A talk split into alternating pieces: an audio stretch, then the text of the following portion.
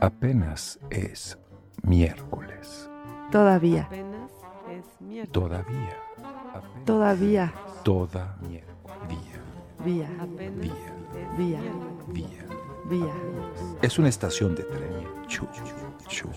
¿Es una estación de metro? Es un día. Es un señor, el hombre que fue jueves. Miércoles. No, es el señor que fue miércoles. Era el señor que fue jueves. Es ¿no? el señor que fue miércoles, el compañero de Robinson Crusoe. ¿Estoy No, confundida? no, ese es viernes. No, era miércoles, ¿no? Como el miércoles es el nuevo domingo. Comencemos. Apenas es miércoles. Es mi- Apenas es miércoles, Alejandro, y no podemos comenzar porque no ha llegado Ricardo Pollens, y sin Ricardo Pollens esto no es lo mismo, porque él es el que dice, ¡Ey, apenas es miércoles! Pero estamos muy felices de empezar este programa sin Ricardo Pollens porque vamos a poder platicar muy a gusto, Mónica. Estamos con Mónica Detush, sí, se- Deutsch. Deutsch, sí, ya, ya decía, yo- eso es lo primero que te hubiera preguntado, con Mónica Deutsch, que es artista visual Ujú. escultora, artista del cuerpo, de las emociones, y estábamos platicando aquí, esperando a Pollens porque nomás no llega. Parece ser que viene con Mariana. Entonces va a estar buena la conversación. Mariana es, este, Mari- ahora, ahora llegan. Pero bienvenida, Mónica. ¿Cómo estás? ¿Cómo te trata el frío? Este, bien, fíjate que esta vez no he sentido tanto No me digas, frío, ¿en porque hay otras que sí, que me entra el frío y ya difícil de sacar. No sale, ¿verdad? No sale. Yo estoy muy contenta con este frío porque el año pasado recuerdo que hubo como dos días de suéter y ya todo el demás tiempo era templado, ¿no? Digo, qué bueno que haga Y ahora con la frío, qué bueno lluviecita. que llueva, sí. Y la lluviecita es nieve en, en, el, en los En volcanes. los volcanes, es cuando llueve con frío acá amanecen blancos, ¿no? blanco Nos dan volcanes, espectáculo. entonces está- No los he visto, pero los, los veré el sábado, porque el sábado voy a salir por Puebla. Ah, muy Ya, bien, ¿a va a dónde vas? Vamos al sureste, toda Ay, la qué familia. rico. Ah, qué Sí, bien, qué en divertido. Vacación De vacaciones. sí. de road trip. Road trip, sí, vamos a hacer varios días para llegar a Ay, Playa del Carmen, a. Quintana Roo, donde este, viven mis hermanos. Vamos a pasar la Mira. Navidad juntos. Pero bueno, vamos a aprovechar para hacer este viajecito que hace mucho no, no hago porque lo he hecho varias veces, me encanta. Mm, Qué lindo. ¿A Este, dónde van? ¿Por dónde llegan? eh, vamos a estar, la primera noche vamos a estar en Tlacotalpan, Veracruz, Ay, que hace como 30 o 28 años que, que fui y me encantó. Nos encantó porque fuimos Roberto y yo. Y, y ahora regresamos y de Tlacotalpan nos vamos a Palenque, que también he Ay, ido Palenque, varias veces. Y me parece súper lindo lugar. A ver cómo lo encontramos, porque también eso pasa cuando, cuando con los años vas al mismo lugar, vas viendo los cambios y luego dices, no, ya no. bueno, quiero, y ves que no dicen que quiero". ya es Disneylandia ya. No, por favor. y ahora con el no. tren Maya les va a tocar ya el tren. Pues sí, a ver qué tal, cómo A va ver, todo ahí nos eso. cuentas, nos das los detalles. Sí. A ver, este. Mira, a tiene ver sus pasa. ventajas, ¿no? O sea, menos coches y, y- y la gente viaja en tren. No, También. fantástico. Y además, bueno, yo, yo no, no es que sea amiga de AMLO, ni me guste todo lo que hace y el tren pues tiene todas sus cosas, pero sí me parece bonito hacer ese viaje en tren. Después yo siento que va a ser como el de las barrancas del cobre, ¿no? No Ujú, sé. Y llegas a lugares que no se llegaba tan fácil a Bonampak y Sí.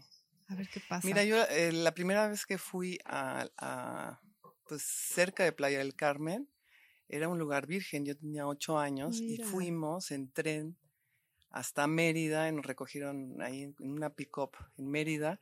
Y vámonos, y llegamos a ¡Qué Playa del Carmen y era de lo más salvaje, o sea, no había nada más que Imagínate. terracería y hablaban de cocodrilos y aguas con los cocodrilos que en Qué el mangle. ¿Cómo Muy cambia todo, sí. no? Y ahora realmente me cuesta trabajo ver en lo que se ha convertido, pero también así es, ¿no? Es inevitable. Inevitable el paso del, Inevitable, del sí. ser humano Así, por todas partes. así es. Sí, yo no he querido, bueno, no, hace mucho que no voy porque también hacía un, ese viajecito. Y la última vez que fui, sí, ya Tulum era como muy Disneylandia, de la primera vez que fui, pero pues a ver qué. Disneylandia en la arena. Ay, sí, ¿no? Ya con muchas blanca. luces y, y todo muy ordenadito. Y la primera vez que fui, pues era una ruina, pues como todas, ¿no? Increíble, sí, Increíble, sí. Tulum, Bueno, no como todas porque es Tulum. No, porque está junto a la- Junto al al mar. mar, a ese mar además. Ay, pues qué bonito tra- este viaje, Mónica, llévanos. Llévanos en Pues la bueno. maleta. Y además con tanto kilómetro, ¿no? Que es bonito ir en coche a ese viaje. Sí, es mucho tiempo en coche, que eso es lo difícil, ¿no? Mm, Pero por otro lado, me parece fascinante también ir viendo los cambios, ¿no? De, de las poblaciones, de la gente, de la temperatura. Clima, claro. Empieza a hacer más calor y ya te quitas todo, el estado de ánimo cambia. ¿Y manejas tú en carretera? Sí, fíjate que sí. Me Este, encanta. siempre me pareció muy importante aprender a manejar en carretera. ¿Cómo no?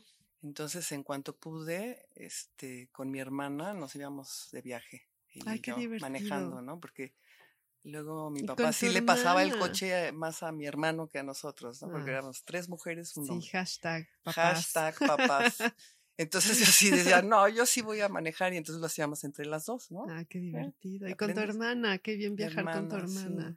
Y tu hermana es la que vive allá En ahora. Playa del Carmen, sí. Ay, también qué buena vida esa, ¿no? Las personas que se van a vivir a Mérida, Playa del Carmen, a todos esos lugares. Sí. y aquí seguimos de Aunque luego finalmente todos nos topamos con problemas y dificultades. Hay en ¿no? O todas partes hay, ¿verdad? todas En partes. todas partes hay. Porque ustedes viven, tú vives aquí cerca, ¿no? En Yo vivo como a cuatro o cinco cuadras de Ah, aquí. muy cerca de la librería, porque recuerden que este programa se transmite desde la librería Antonia, que está en Antonio Sola 67A en la colonia Condesa. Vengan a comprar sus regalitos de Navidad. Aquí hay regalos infalibles y muy baratos y inencontrables en otros lugares. Comercial ya acabó. Ay, pues qué, qué bonito este escuchar tu vacación. Así que Qué bueno, todo vino por los volcanes, porque Ah, el, sí, el volcanes. sábado voy a, vamos a salir muy temprano, seguro. Bueno, yo ya estoy saboreando la, vista, ¿no? Del volcán, del Popo, el, el pico de Orizaba también, También les toca. claro. Sí, y además este por Río Frío del lado izquierdo está el Tlaloc y seguramente también tendrá su nievecita. Porque yo escuché hoy en la mañana que venía, como siempre, en olas de frío, pero que la de ahora iba a provocar probablemente aguanieve en la Ciudad de México. Yo dije, en una de esas nos amanece blanco aquí, Qué en la colonia Condesa. Qué bueno, nos hace falta algo así.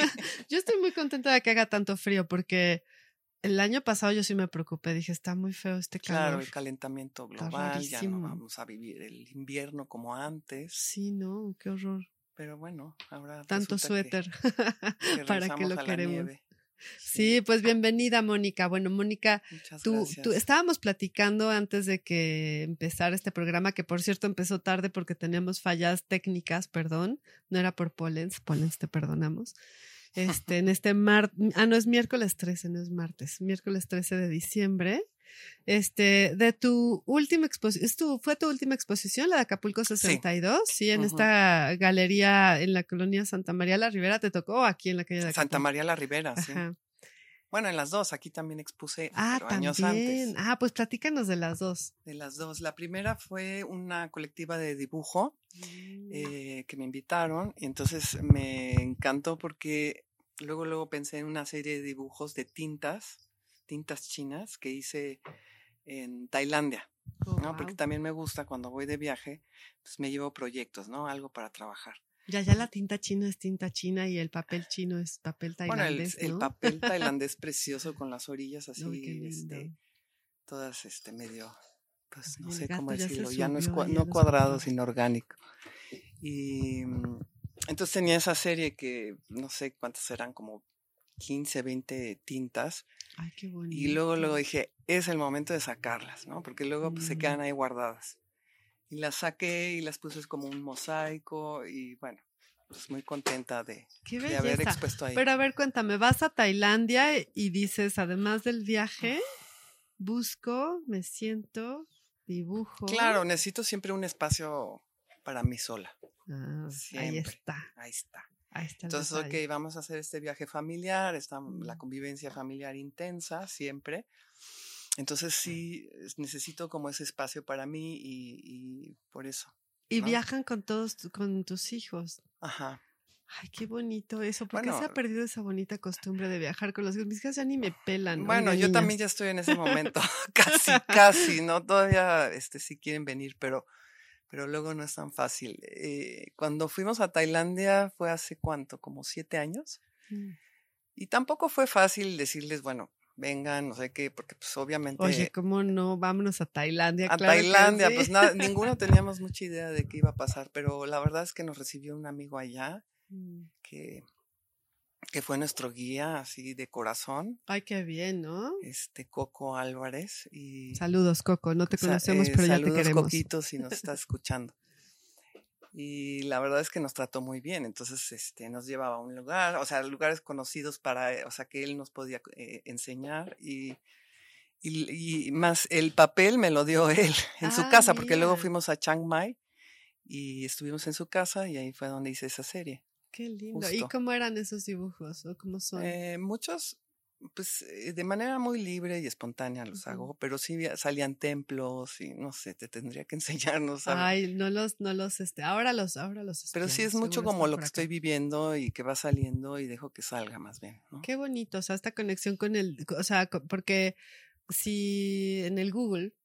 Si uno pone tu nombre, digo, con la, con la pronunciación mal, ¿cómo es? ¿Cómo? Deutsch. Deutsch, este, salen todas todas tus obras que tienen que ver más con lo textil, ¿no? Con el fieltro y esta referencia a, Joseph Boyce. a Joseph, a Boyce, a Luis Bourgois, si se dice así, ya estoy Ajá, diciendo que estoy Bourgeois. bourgeois, todo lo pronuncio mal. Este, y, y sobre todo, pues esta relación con la tela, con el textil y con esta construcción a través de otros elementos, ¿no?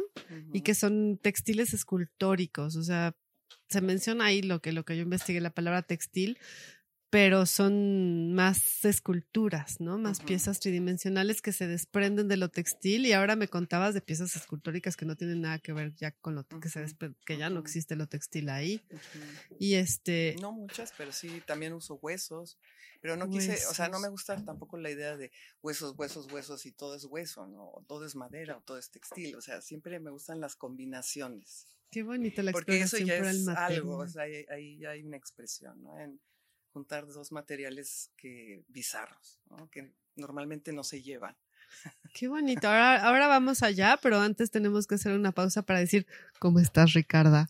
¿Por qué llegaste tan tarde? ¿Cómo estás, Selvo? Estaba del otro lado de Insurgentes. Oye, pensé casi, que venía casi. Mariana, presumía Mariana y no está aquí Está Mariana. por llegar. Ah, perfecto. Que me preguntaba Mónica, Ella- ¿quién es e- Mariana? ella- él ella- ahí, él ahí. Ahí viene ya. María. Hola. Sí, ella estaba con más pendiente que yo y me dijo, mientras estaciona el coche, tú llegas. No te Claro. preocupes, Mariana. Qué bueno venir en dos. Sí, y por esperar, este, esperaremos siempre. Haremos todo el tiempo que sea. Bienvenida, Mariana. Saludas. Hola a todos, mucho gusto estar aquí en el programa. Mariana, ¿cómo te apellidas, Mariana? Pereira. Ah, sí, es Mariana Pereira. Mariana Pereira es una gran artista también. Tú ya cambiaste de apellido, ¿verdad, Selvo? Soy la señora González. Sí. Soy la señora González, Selva Hernández de González. ¿Me Estamos poblando la sección Así amarilla. Mi amigo músico, el señor González. Tú eres la señora González. ¿Quién es tu amigo músico, el señor Así González? se llama, el señor González. Es Señor el González proyecto musical. Es, es- ah, Ah, no lo conozco. no, bueno. Sí, pues es que la música como que dejó de ser relevante en muchos sentidos cuando dejó de haber discos eh, compactos. Bueno, sí los hay, creo. ¿no? En cajas.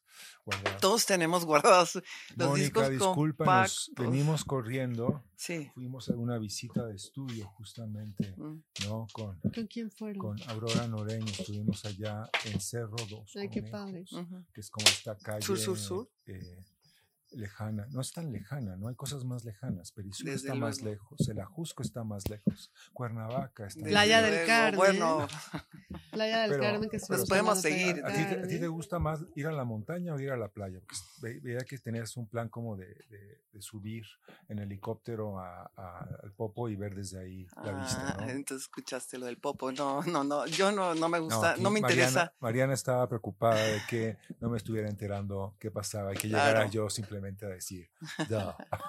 hola, sí, disculpen mi tardanza. No, el, el helicóptero no me interesa subirme un helicóptero, la es verdad. padrísimo. Pues sí, pero me da miedo. Sí te da miedo el Me helicóptero. da esta cosa de altura, o sea, como... Y como no que sé, son igual es- frágiles, ¿no? Los helicópteros. Entonces te gusta que- su- ah, entonces tu problema no es con los helicópteros, sino con la Con eh, la altura.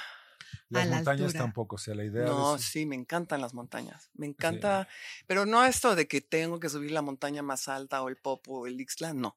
Me gusta una montaña, ah, vamos a subir esa montaña. o Vamos sea, ahí a normalito. tener la ¿Nu- experiencia. ¿Nunca has coincidido con el grupo de escalación que No, tiene aquí Selva estábamos con hablando de eso. tocaya, Sí, justo antes de, del salir al aire, estábamos platicando que coincidimos. Voy a hacer yo el comercial. Por favor. Coincidimos este, con muchas amistades que además confluyen en, este, en esta experiencia que es este, un lugar. Sí, es una experiencia muy trascendental, de hecho, ¿verdad, Sí. Mónica? Que Para es, mí sí. Sí, que es río abierto, que es este espacio corporal en el que hay como un trabajo emocional a partir del cuerpo. No sé si lo estoy explicando bien. lo estás explicando bien, sí. Sí, yo fui como cuatro veces hace mil años, pero están ahí, este, pues mi amiga Mónica Nepote, Tania Solomonov, a quienes les mandamos muchísimos saludos porque les tenemos mucho amor. Alicia Sapi, la Tania- directora. Tania La- ah, sí, Solomonov Alicia Zapela, que ver con directora. nuestra amiga Es hermana de Analía, sí, de nuestra, Analía estuvo aquí en el programa. Ah, Hay que invitar fue a Tania. primeras invitadas, Es justamente. que Sí. Tania ahora vive en Mérida, así Ah, que es un sí, poco habrá que Un día que vengan las tres Sí, Solomonov. va a venir en enero. Estaría increíble tener a, a- a Mérida, Analía, sí. Tania y a Zoraida, que las tres Solomonov son una cosa maravillosa. Y bueno, coincidimos también en este Podríamos amigo tener que más nos, presupuesto y tener un programa con ellas tres, que ellas tres la hicieron. nos vamos a ¿verdad? Mérida, a Argentina, No, no, no, se hace. eh, a Buenos vía, Aires y a eh, Rosario. Aquí nuestro productor te puede decir, se te puede decir que transmita Exacto, desde, desde donde estén donde estén. y se hace el milagro de la, de la, ¿cómo se dice cuando estás en dos lugares al mismo tiempo? Ah, Ubicuidad. Ubicuidad. Ubicuidad. O en todos los lugares, Bueno, me falta mencionar a uno de los personajes que nos unen en este proyecto de Río Abierto, que nos escucha desde el más allá porque este programa tiene conexión directa, tiene muy buen Mm, qué internet. bueno.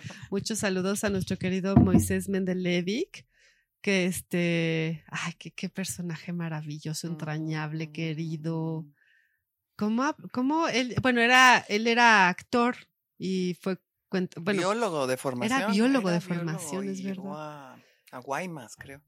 guay, primero. más. Pero tenía una presencia en Pues un hombre muy grande. gigante, guapo, guapo, guapo. Y a los niños los volvía locos porque era cuentacuentos, entonces los ponía, no, adorado personaje, Moisés. Mm. Adora. Bueno, pues Río Abierto y me platicabas de, de tu experiencia artística, bueno, no sé si artística, sino que tu arte me contabas tiene que ver con la emoción totalmente. Y la emoción... que finalmente encontré que es, bueno, yo dibujaba desde siempre, siempre no, pero he escrito, tengo eh, muchos Mm. escritos, no son diarios de querido diario, pero pensamientos, cuestionamientos y desde luego eh, momentos difíciles en donde no sabes ni para dónde, siempre recurría a La escribir escritura, la y, escritura. y al dibujo, ¿no? Es como- dibujo. siempre fue una forma de, de- como un espejo, ¿no? De verme a mí misma. Y cuando entré a Río, Río Abierto, este, me, me tuvo todo más sentido, ¿no? O sea, como que la exploración fue más profunda. Y también encontrar que eso, que me podía expresar desde la emoción y, y- y lograr algo muy concreto, que es un objeto, ¿no? La pieza.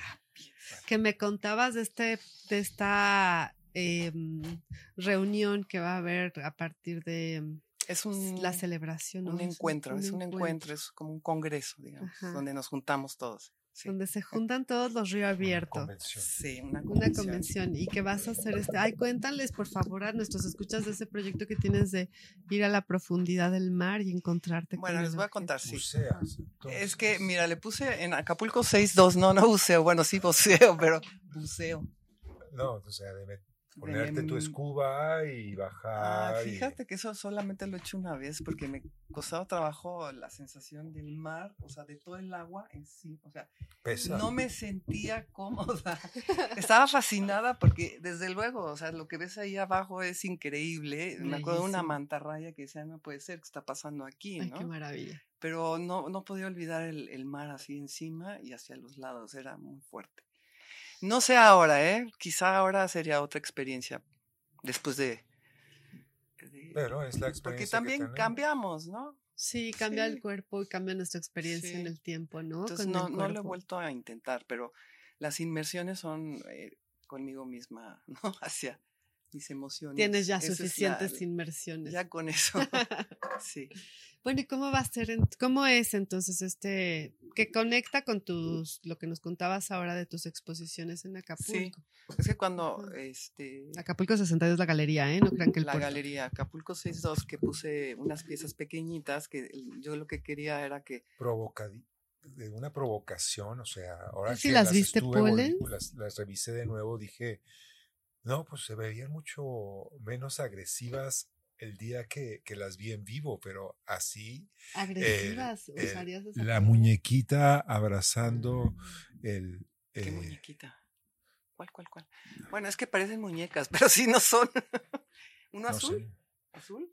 Ah, ah, eh, ya sé, cabeza de trapeador. ¿Esa? Sí, debe Ah, de serlo. me encanta, cabeza de trapeador.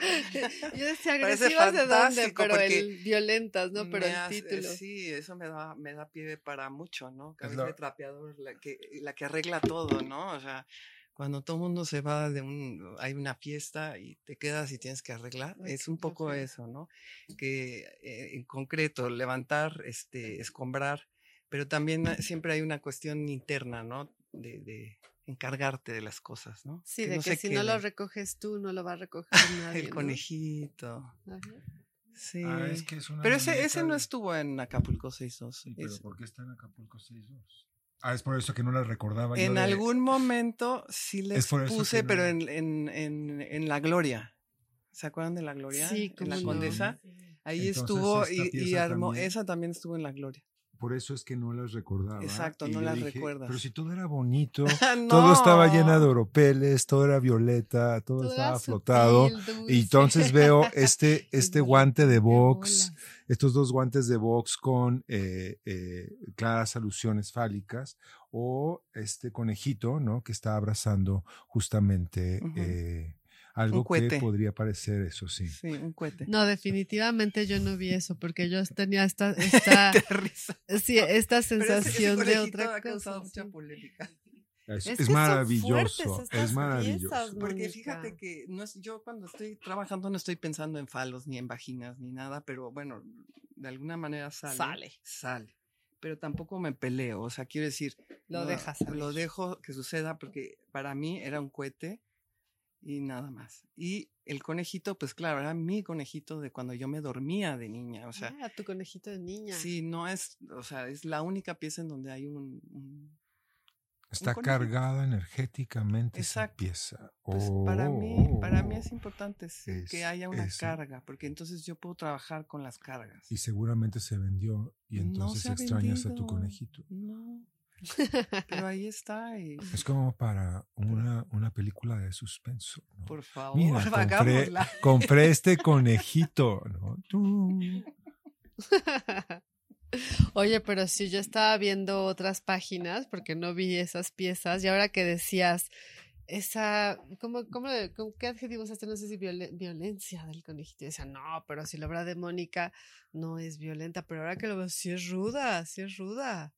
Porque las otras piezas que yo vi son muy sutiles, son el tejido y como esta, esta materialidad, como, como que platicábamos, ¿no? De que es cálida, que dan ganas de tocarla, de ver qué se siente, ¿no? Pero sí tienes esas piezas fuertes, Mónica. Twist, Es que plot, sí, eh, plot me gusta twist. Que, sí- que haya algo, ¿no? Pues, si- no, pues puro bonito que. ¿Y cómo es? O sea, ¿cómo digo, ya hablando más así ver. emocionalmente, no desde la emocionalidad, con lo corpóreo, de te platicabas de cómo estás en Tailandia, sacas, buscas los papeles porque hay que dibujar. Me hice una es mesa de cartón. Ah, de cartón, sí, porque no había dónde caja, trabajar. no, no había, bueno, me, me hice un espacio, digamos, para mí. Ah, no, no para nada ti. más era pa- papel de Tailandia, sino que estabas en Tailandia y eso Estaba en tenía. Tailandia Ajá. y, y con una caja me hice una mesa y entonces en el cuarto, en una esquina, dije, este es mi espacio para trabajar y ya, y sí, me, me funciona bien. Pues lo he hecho varias veces. También hay una serie que se llama El Mago, que también expuse en Cuernavaca recientemente este año. Bueno, a través de Tomás Casademut. Ay, saludos a mi es un querido lindo Tomás, que, que Ah, hicimos un- saludos a Tomás, Sí, sí. Tomasito. Sí. Y él fue el que lo organizó en una pulquería ahí en el centro en Cuernavaca. Ay, mira. Entonces puso la serie completa que yo nunca la había visto completa colgada y la verdad que me emocioné muchísimo. ¿La de Tailandia? No. No, esa es No, la la del del mago. mago. Y la del mago también la hice, en, digamos, en lo mismo. O sea, un viaje en donde me hice un espacio y, y, eh, comencé a trabajar Y a esa serie, ¿Y ¿no? ¿Por qué el mago? Porque es, Es es, el arcano. es un libro, un libro de magia Ah. que mi hermana estaba desechando. Ya no lo quería. Entonces yo lo vi y dije, ay, a mí me sirve, ¿no? Entonces, este, estaba yo fascinada con las gráficas, con cómo explicaban este, estas, eh, pues, la- con las Pero- cartas. Pero es y- prestidigitación, no es eh, magia magia de no, los eh, magos. qué polvitos usar y sino y qué entonación, sino Magia las de, te- velocidades. Te, y- te adivino la carta? ¿Tú no, No, tuviste, no. tú no tuviste el juego de los 100 trucos de magia Lili Ledi? No, De mi No, no. alegría. Era Mi Lili alegría, era- Ledi. Era Lili de- fantásticos esos juegos. Yo me acuerdo de uno de electricidad, de hacer una lámpara. tú mismo. Ese sí era de mi alegría. Ese sí era de mi alegría. El de No. Lili le di lo único que servía era la bolita. Sí, O sea, era, tuve. Era, era como lo más sencillo. Entonces, eh, pones la bolita, ponías la bolita, sacabas la bolita y entonces la abrías de otro lugar y entonces seguía la bolita ahí. Y entonces tu hermano te decía, a ver, quiero ver esa bolita. Digo, no, no, no, nada de ver, nada, digo, nada de tocar, no, no, no. Todos la los distancia demás no santa. servían para nada. Te decían, eh, mueve las cartas, escondes esta bajo la manga y era imposible. Claro, y este libro, pues sí venía con gráficas explicando cómo le hacen los magos para este, hacer que una, la, la mujer quede suspendida o que la corten en una caja. Ya no, Qué pues, todo maravilla. lo que se hacía, no sé si Ya era todavía. antiguo, era un libro antiguo. Pues las gráficas, yo creo que no era antiguo el libro en sí, pero, pero como que Los no había dibujos. cambiado, ¿no? Algo en- allá afuera y los gatos. Los bueno, no importa. Estamos en una librería Llegan- y pasan cosas. Ah, Oh, no. El gato tiró la ya maceta. levantaste. Bueno. Ah, Ok. Bueno, en fin, perdón las vicisitudes. El mago. Y bueno, yo pensaba ahora en el momento en el que tú veo estas piezas que no había visto del conejito y de los guantes de box. ¿Cómo es tu proceso? O sea, que tú te levantas en la mañana y dices, hoy voy a hacer. Mm, mm. ¿Cómo No, es? no, ya no. ¿Ya no? Ya no ¿Tenías es- ese proceso? Antes sí. No sé, no Ya, sé, ¿Quién pero ya, es ya que sí- platicaron de que estudiaste eh, diseño de modas. diseño Ah, de no, modas, claro, corte y confección, que- que que- que- Me encanta, rescato eso porque que realmente me ayudó. en esa exposición justamente. Me ayudó mucho el corte en confección porque pasas de la idea, del diseño, que yo quiero que sea así y asado, y luego, bueno, vas a ¿Cómo se te, hacerlo. ocurrió, te ocurrió- se te ocurrió estudiar corte y confección? No, bueno, No, diseño de modas. Ah. Corte y Estamos, confección. estamos, no. estamos haciendo un chiste Al ahí. pero sí. final, el diseño de modas, pues está bien, pero lo que más me ayudó, digamos, para lo que estoy haciendo ahora fue tomar este clase de vamos a hacer una manga, cómo se hace es- esta manga, cómo se hace un puño, todo eso me ayudó como para saber que cuando quieres algo eh, y, y hay que hacer como este El patrón. el patrón. ¿no? la clase de Aunque no hago patrones, pero sí, sí me ha ayudado varias veces. O sea, tengo, matrones. tengo una pieza que me, yo me sorprendí que forré un, un cráneo, bueno, un, sí, un cráneo, pero de barro, ¿no? Mm. No era un hueso, sino barro. Barro negro.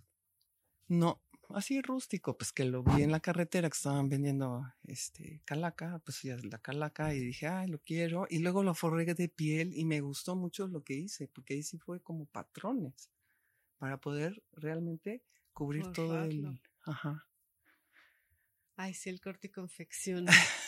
Un cráneo de barro forrado de piel. O De sea, ya piel. suena rudo. Sí, y esa, esa pieza es muy ruda, sí, Ajá. porque es esa con piel y otra pintada de rosa, pero que tiene un huevo de avestruz atrás. En fin. ¿Y que cómo se- suceden ¿Y es esas un huevo cosas? de avestruz o es un huevo de avestruz de, de piedra o de mármol? No, de avestruz, de, De verdad, verdad. sí. Sí. Es grafiado. Es que son duros, sí, ¿no? Los sí, huevos de avestruz preciosos. son duros y El tamaño grandes. también es muy bonito. ¿Cómo conseguiste ese huevo de avestruz? Bueno, pues ya ves, llegó al taller. Ah, Sí. un día estaba ahí.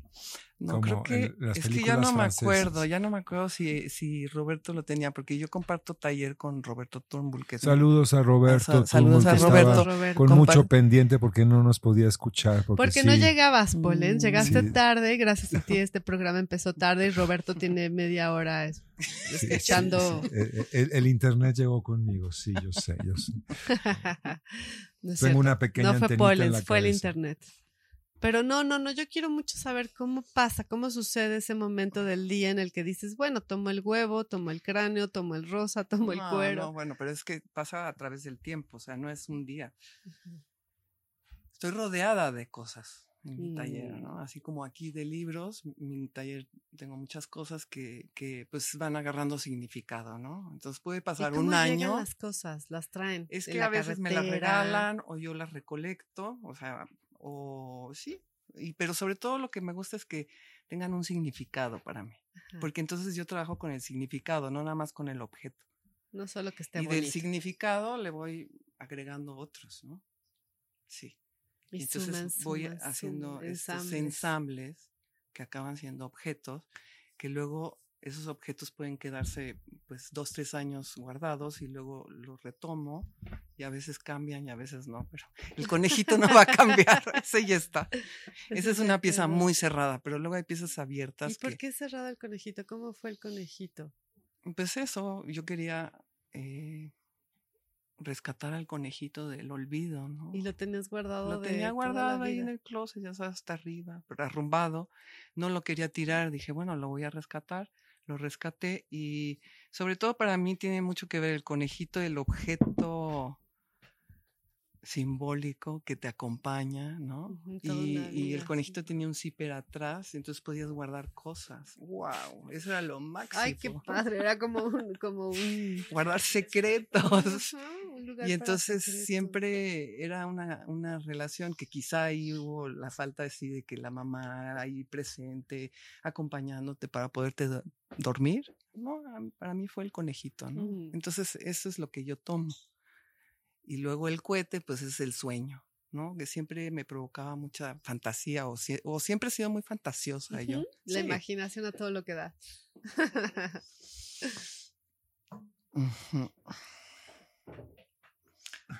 Bueno. y entonces el cohete es este El- como pulso.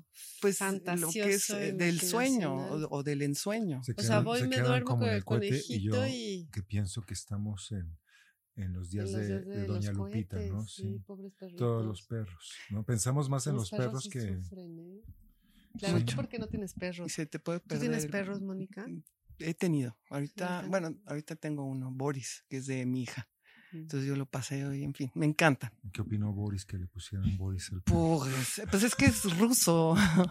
El perro. es ruso. Es adecuado el nombre. Es una raza rusa el perro, es una cosa enorme. No, no, es chiquito, viene de una playa que se llama Sochi. En fin, No viene de es adoptado. Saludos a Boris. Saludos. Pero bueno, ahorita no tengo, y- pero sí tuve en algún momento un labrador que sufría muchísimo, en fin. Hoy los cohetes la pasan muy mal. Sí, no, es como si se acabara el mundo. No, yo tengo bombas, tres ¿no? perros y pobres, antenoche estaban... suf- Yo también, ¿eh? Me despertaba y decía, ¿qué está pasando? No te puedes relajar. No, qué horror. Pues fíjate que yo no, no he escuchado de los Yo sí cohetes. dormí. En San Miguel de Allende sí, eh, como, re- como hay montaña y piedra, retumba, ¿no? Parece que está ahí junto a ti y no. No, qué susto. Y No, les encantan susto. en San Miguel los cohetes. Seguro, entre Sí. más salgas del... Bueno, sí, aquí en el DF, pero... Mm. Pero, total que bueno, el cohete es el, el sueño, que Fue llega los así, intercambios, te los intercambios entre los chinos y los mexicas que llegaron en la nao de China y con, con los latuanis les dijeron, mira aquí, este es un cohete, este es una paloma, este es un buscapiés. ¿No fueron los ¿cómo se, ¿Cómo se habrá dicho buscapiés en, en náhuatl? No, por ejemplo. Pues igual no buscaban los pies.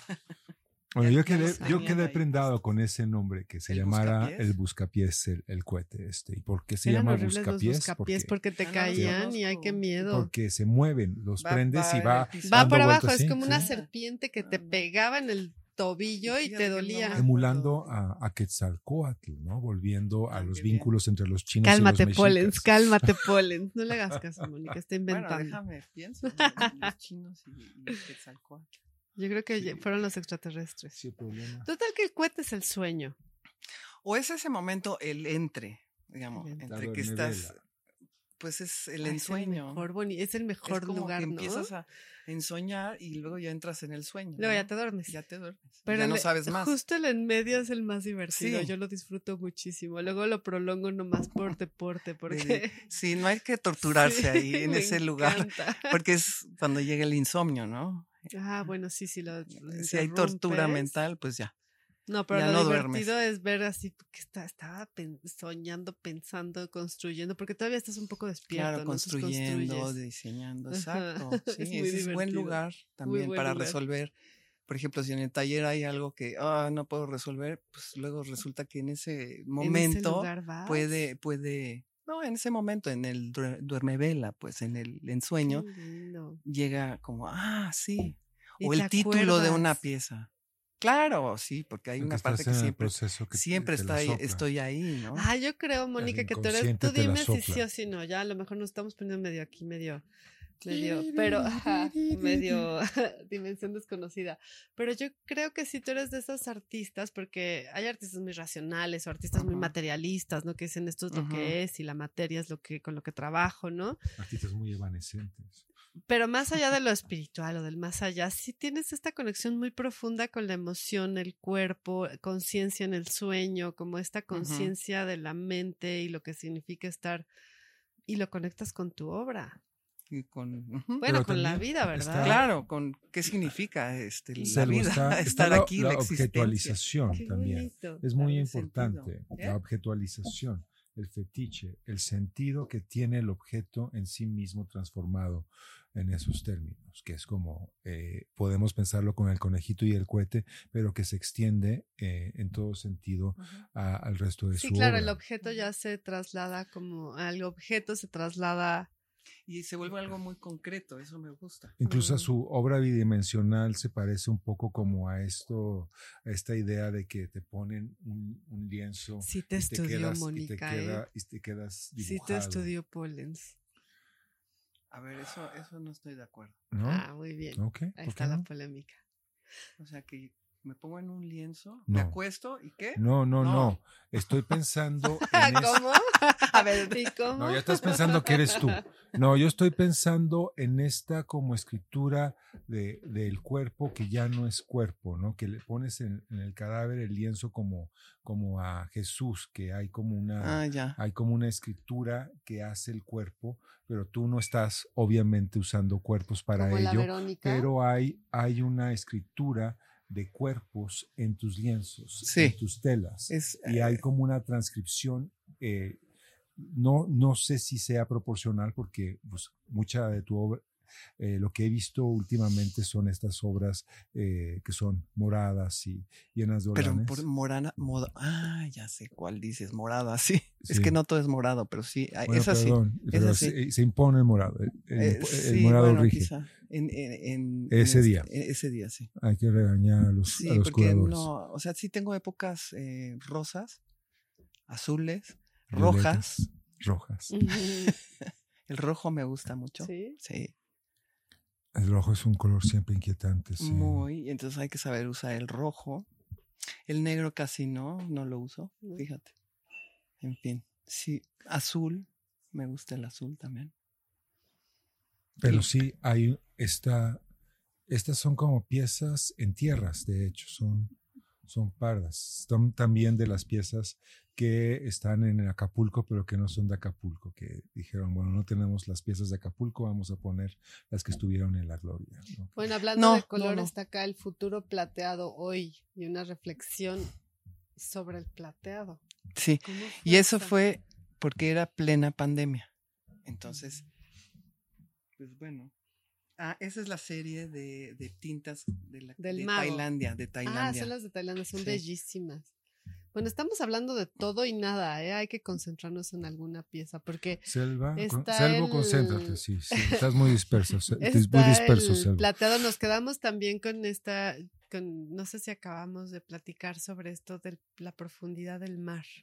Creo que no Mm, llegamos nunca a hablar de la no, profundidad no. del mar. Hay que Que hablar no de le esta. gustaba el peso del agua, esencialmente. Que, No, pero que sí, la tortuguita, la ya, mantarraya y no todo eso, distraigas. pero Estaba contándonos de esta, esta, cuéntanos, Mónica. Ya no vamos a dejar Bueno, que no, es- se interrumpa. Es que antes de- de- del, del programa que estaba hablando con Selva, ah, le, le hablé sobre un taller que voy a dar en enero, 22 de enero, que se llama Amar el Mar.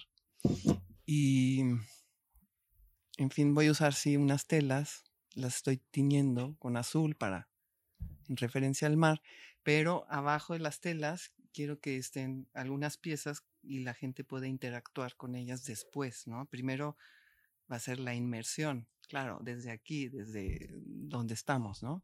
¿Cómo no. llevas a la inmersión con Con el ejercicios movimiento, corporales? el movimiento expresivo, con música movimiento? y después un, un ejercicio de, de visualización. Mm, Ay, qué lindo. Y entonces ya estar en un lugar en donde te puedes contactar. Este, quizá yo ah, eh, también para que haya más contacto con la pieza y lo personal, ¿no? O sea, la persona que, que se conecte con eso tenga una experiencia y luego hablar sobre eso. O sea, primero la, la experiencia íntima de contactar hacia adentro a través del cuerpo y la- el movimiento y luego entrar al azul a través de la tela y a las piezas, tener contacto con las piezas. Porque te preguntaba también a partir de esta experiencia de río abierto y de lo corporal, de lo corpóreo más bien, si hacías performance y me contabas que hacías estas experiencias corporales, pero colectivas. Colectivas. Cuéntanos. Sí, porque sí, eh, no, no puedo decir que sea performance porque nunca me he puesto ahí a hacer algo para que los demás me vean. Claro, todo el tiempo estamos así, pero, pero no particularmente es lo que más me gusta. Y, y me, me interesa mucho eso, que, que se genere como un- una complicidad a través de los demás, ¿no? Que sea algo colectivo, que no nada más sea yo, miren, esto hago, sino que realmente hay una experiencia del otro en contacto con, con lo que está sintiendo y experimentando. Igual me interesan las memorias, que surja alguna memoria. Y surgen en estas experiencias. De repente Pues es se posible, de claro. algo. Claro.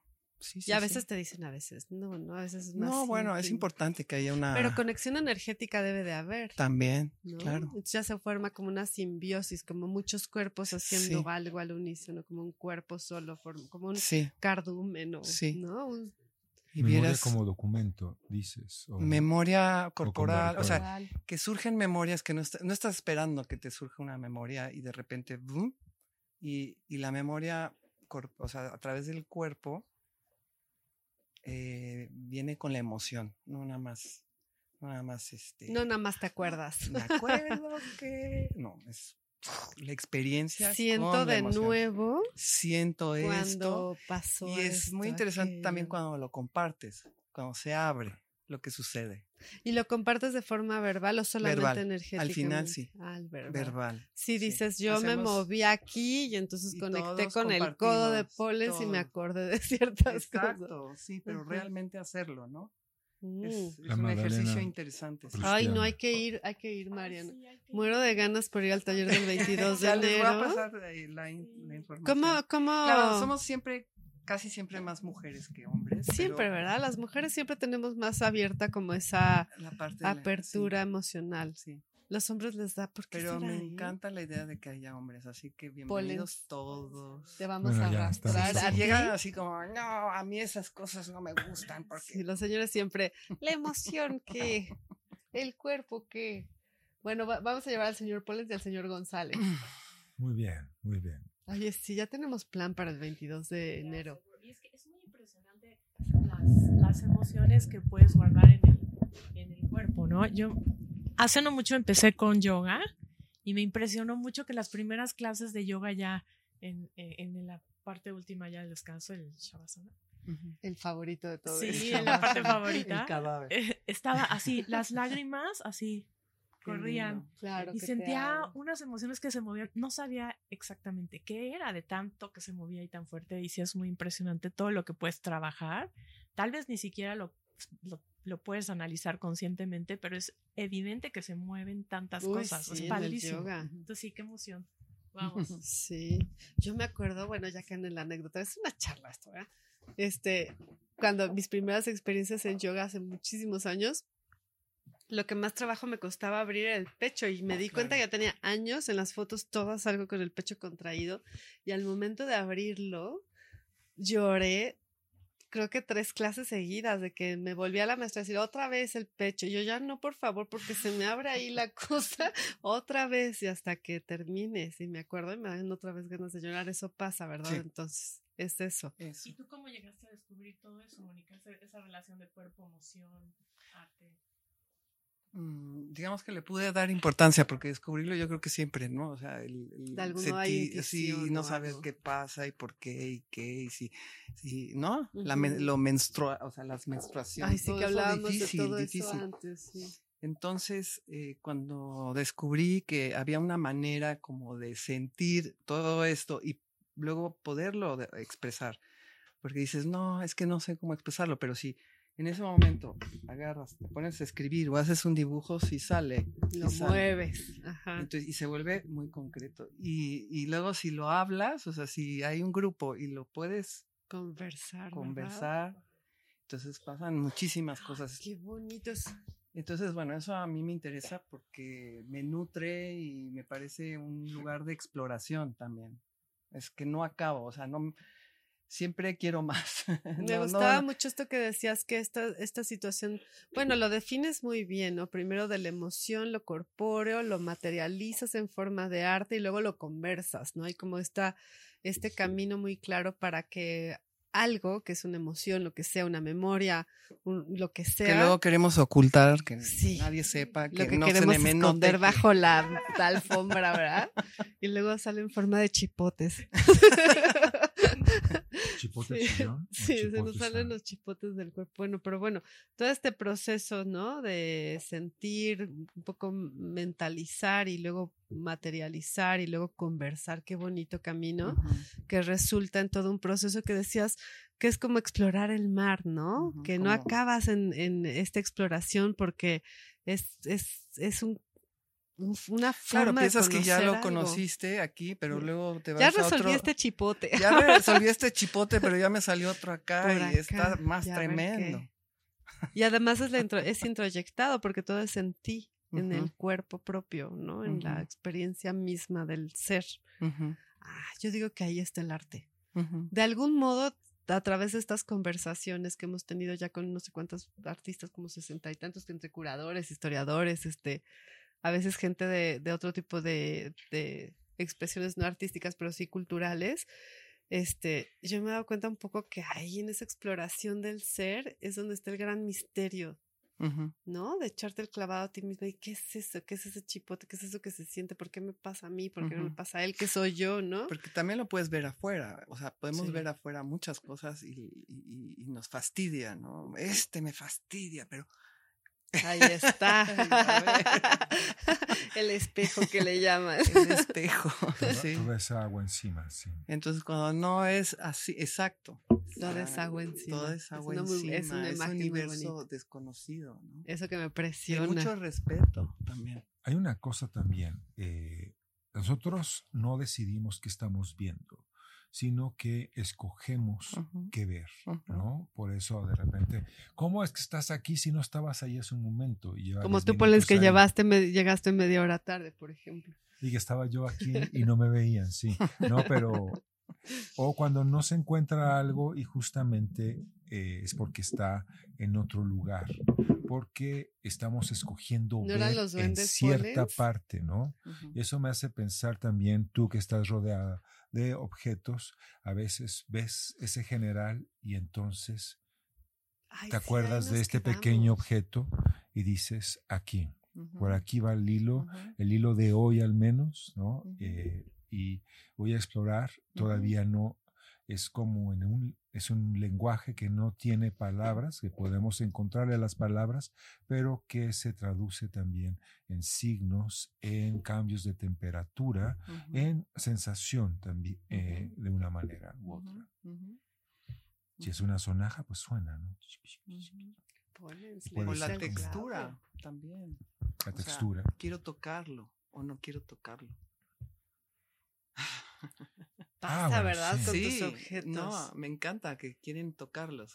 me encanta Sí, porque en el museo, son- por ejemplo, no puedes tocar, ¿no? O sea, Justo te preguntaba si en la galería Acapulco 62 se podían tocar tus objetos, mixte. No, No. pero luego hiciste. Sí. ¿En la activación sí se pudo? hice, hice una activación y, y- y entonces sí, hubo manipulación. ¿Y qué pasaba con las personas? Pues fue, la verdad fue cortita, no fue, no me tomé tanto espacio porque no estaba en, en un lugar en donde se, se pudiera ver movimiento, pues era muy pequeño, ¿no? Pero, pero sí lo logramos, o sea, eh, yo también hablar de, por ejemplo, las piezas que iba pasando que tenían que ver conmigo, ¿no? Y entonces, este, luego pues, los demás también, cuál fue su conexión con, Qué con- lindo, todos. con los objetos que- que tenían entre sus brazos, ¿no? Si los querían abrazar, si hay unos que parecen como bebés que los quieres abrazar, otros no.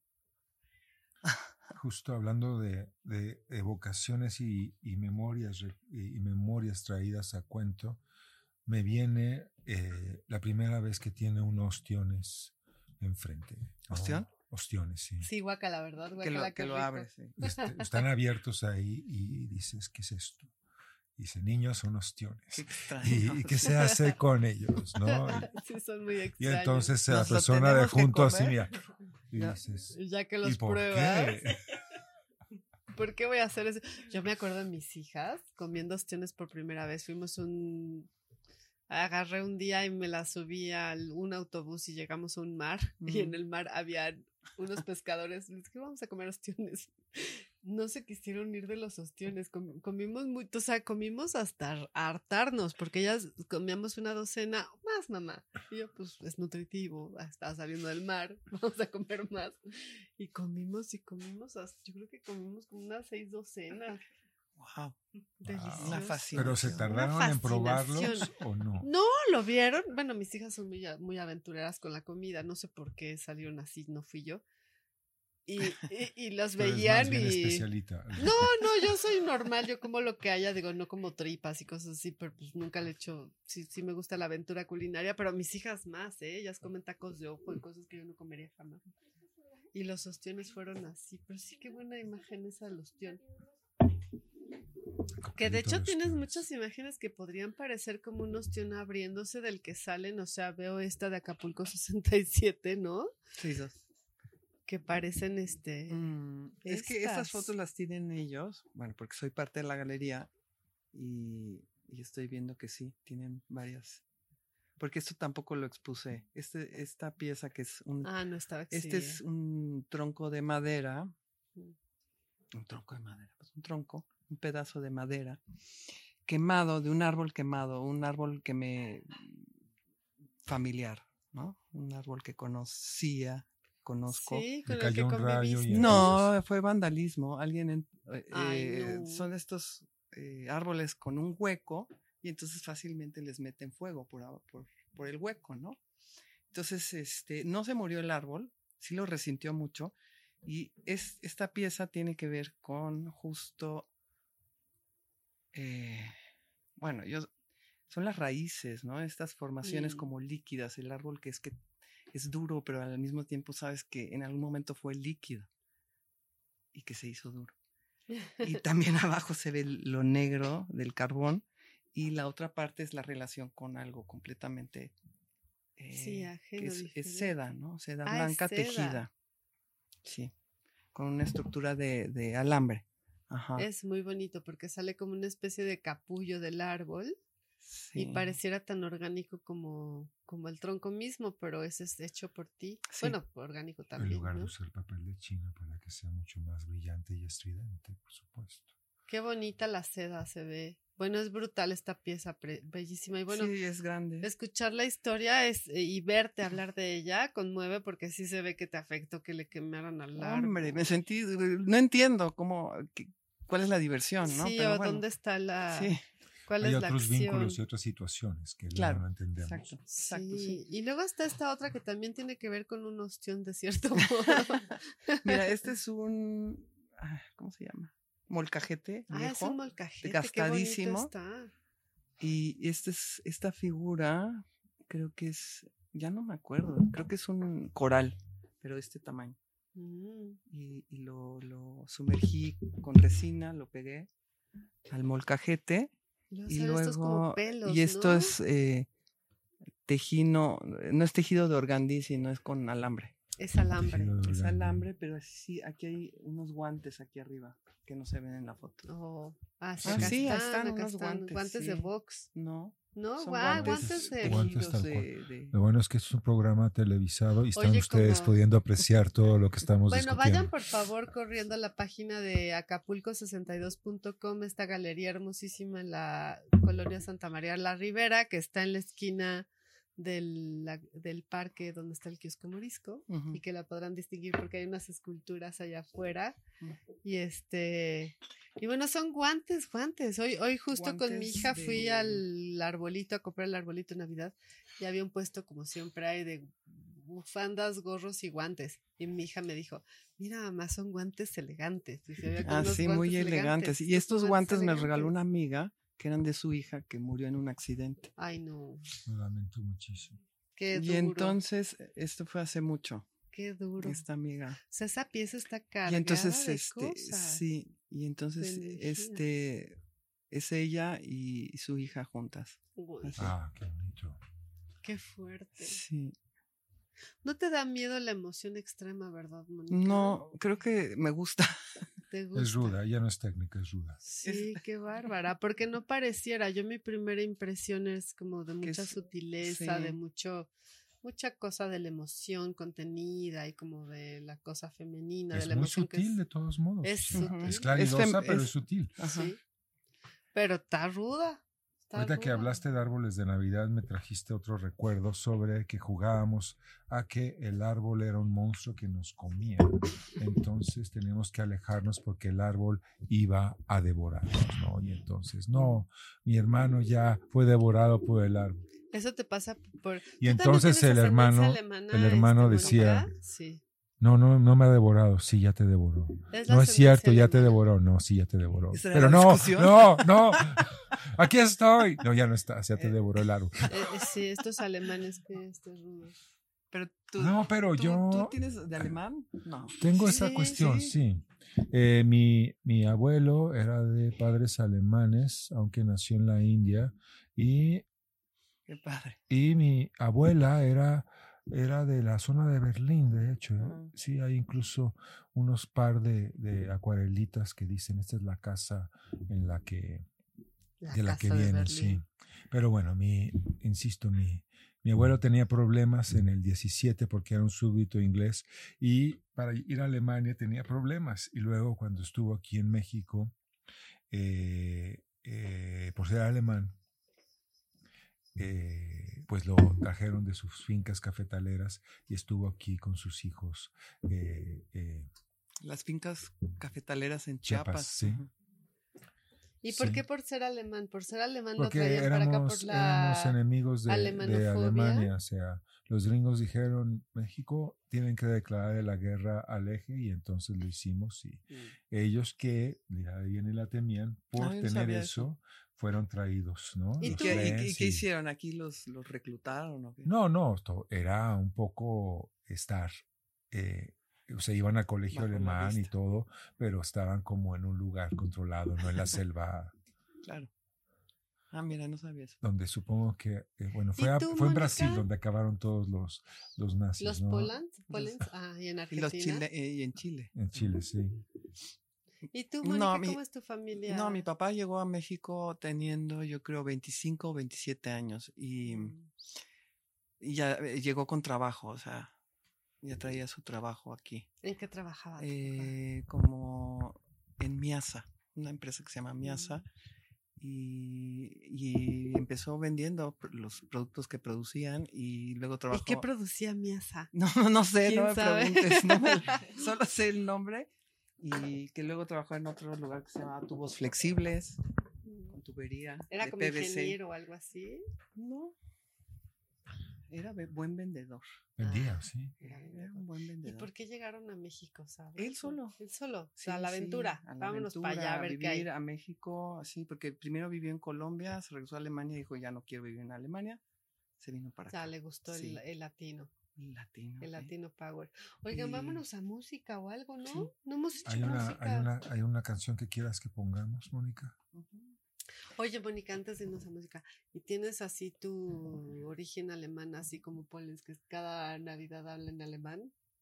Nada más cantamos.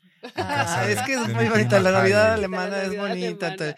Las galletas son deliciosas. Este, el- en Ah, fin, sí, sí. De ahí viene, de ahí viene. De ahí viene sí, la Navidad, Claro, de ahí entonces, viene bueno, todo. Sí. O Tannenbaum, Me- ¿Ves? Ajá, ¿Ves? ¿Ves? exacto. No lo quería provocar, Claro. pero salió.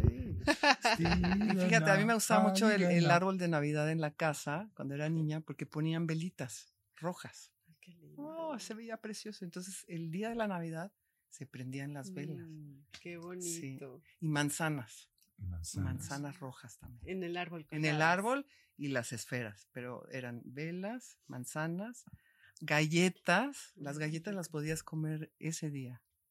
Rico. Claro que nosotros nos comíamos las que estaban atrás. las que Antes de que nadie Sí. los vea. Sí.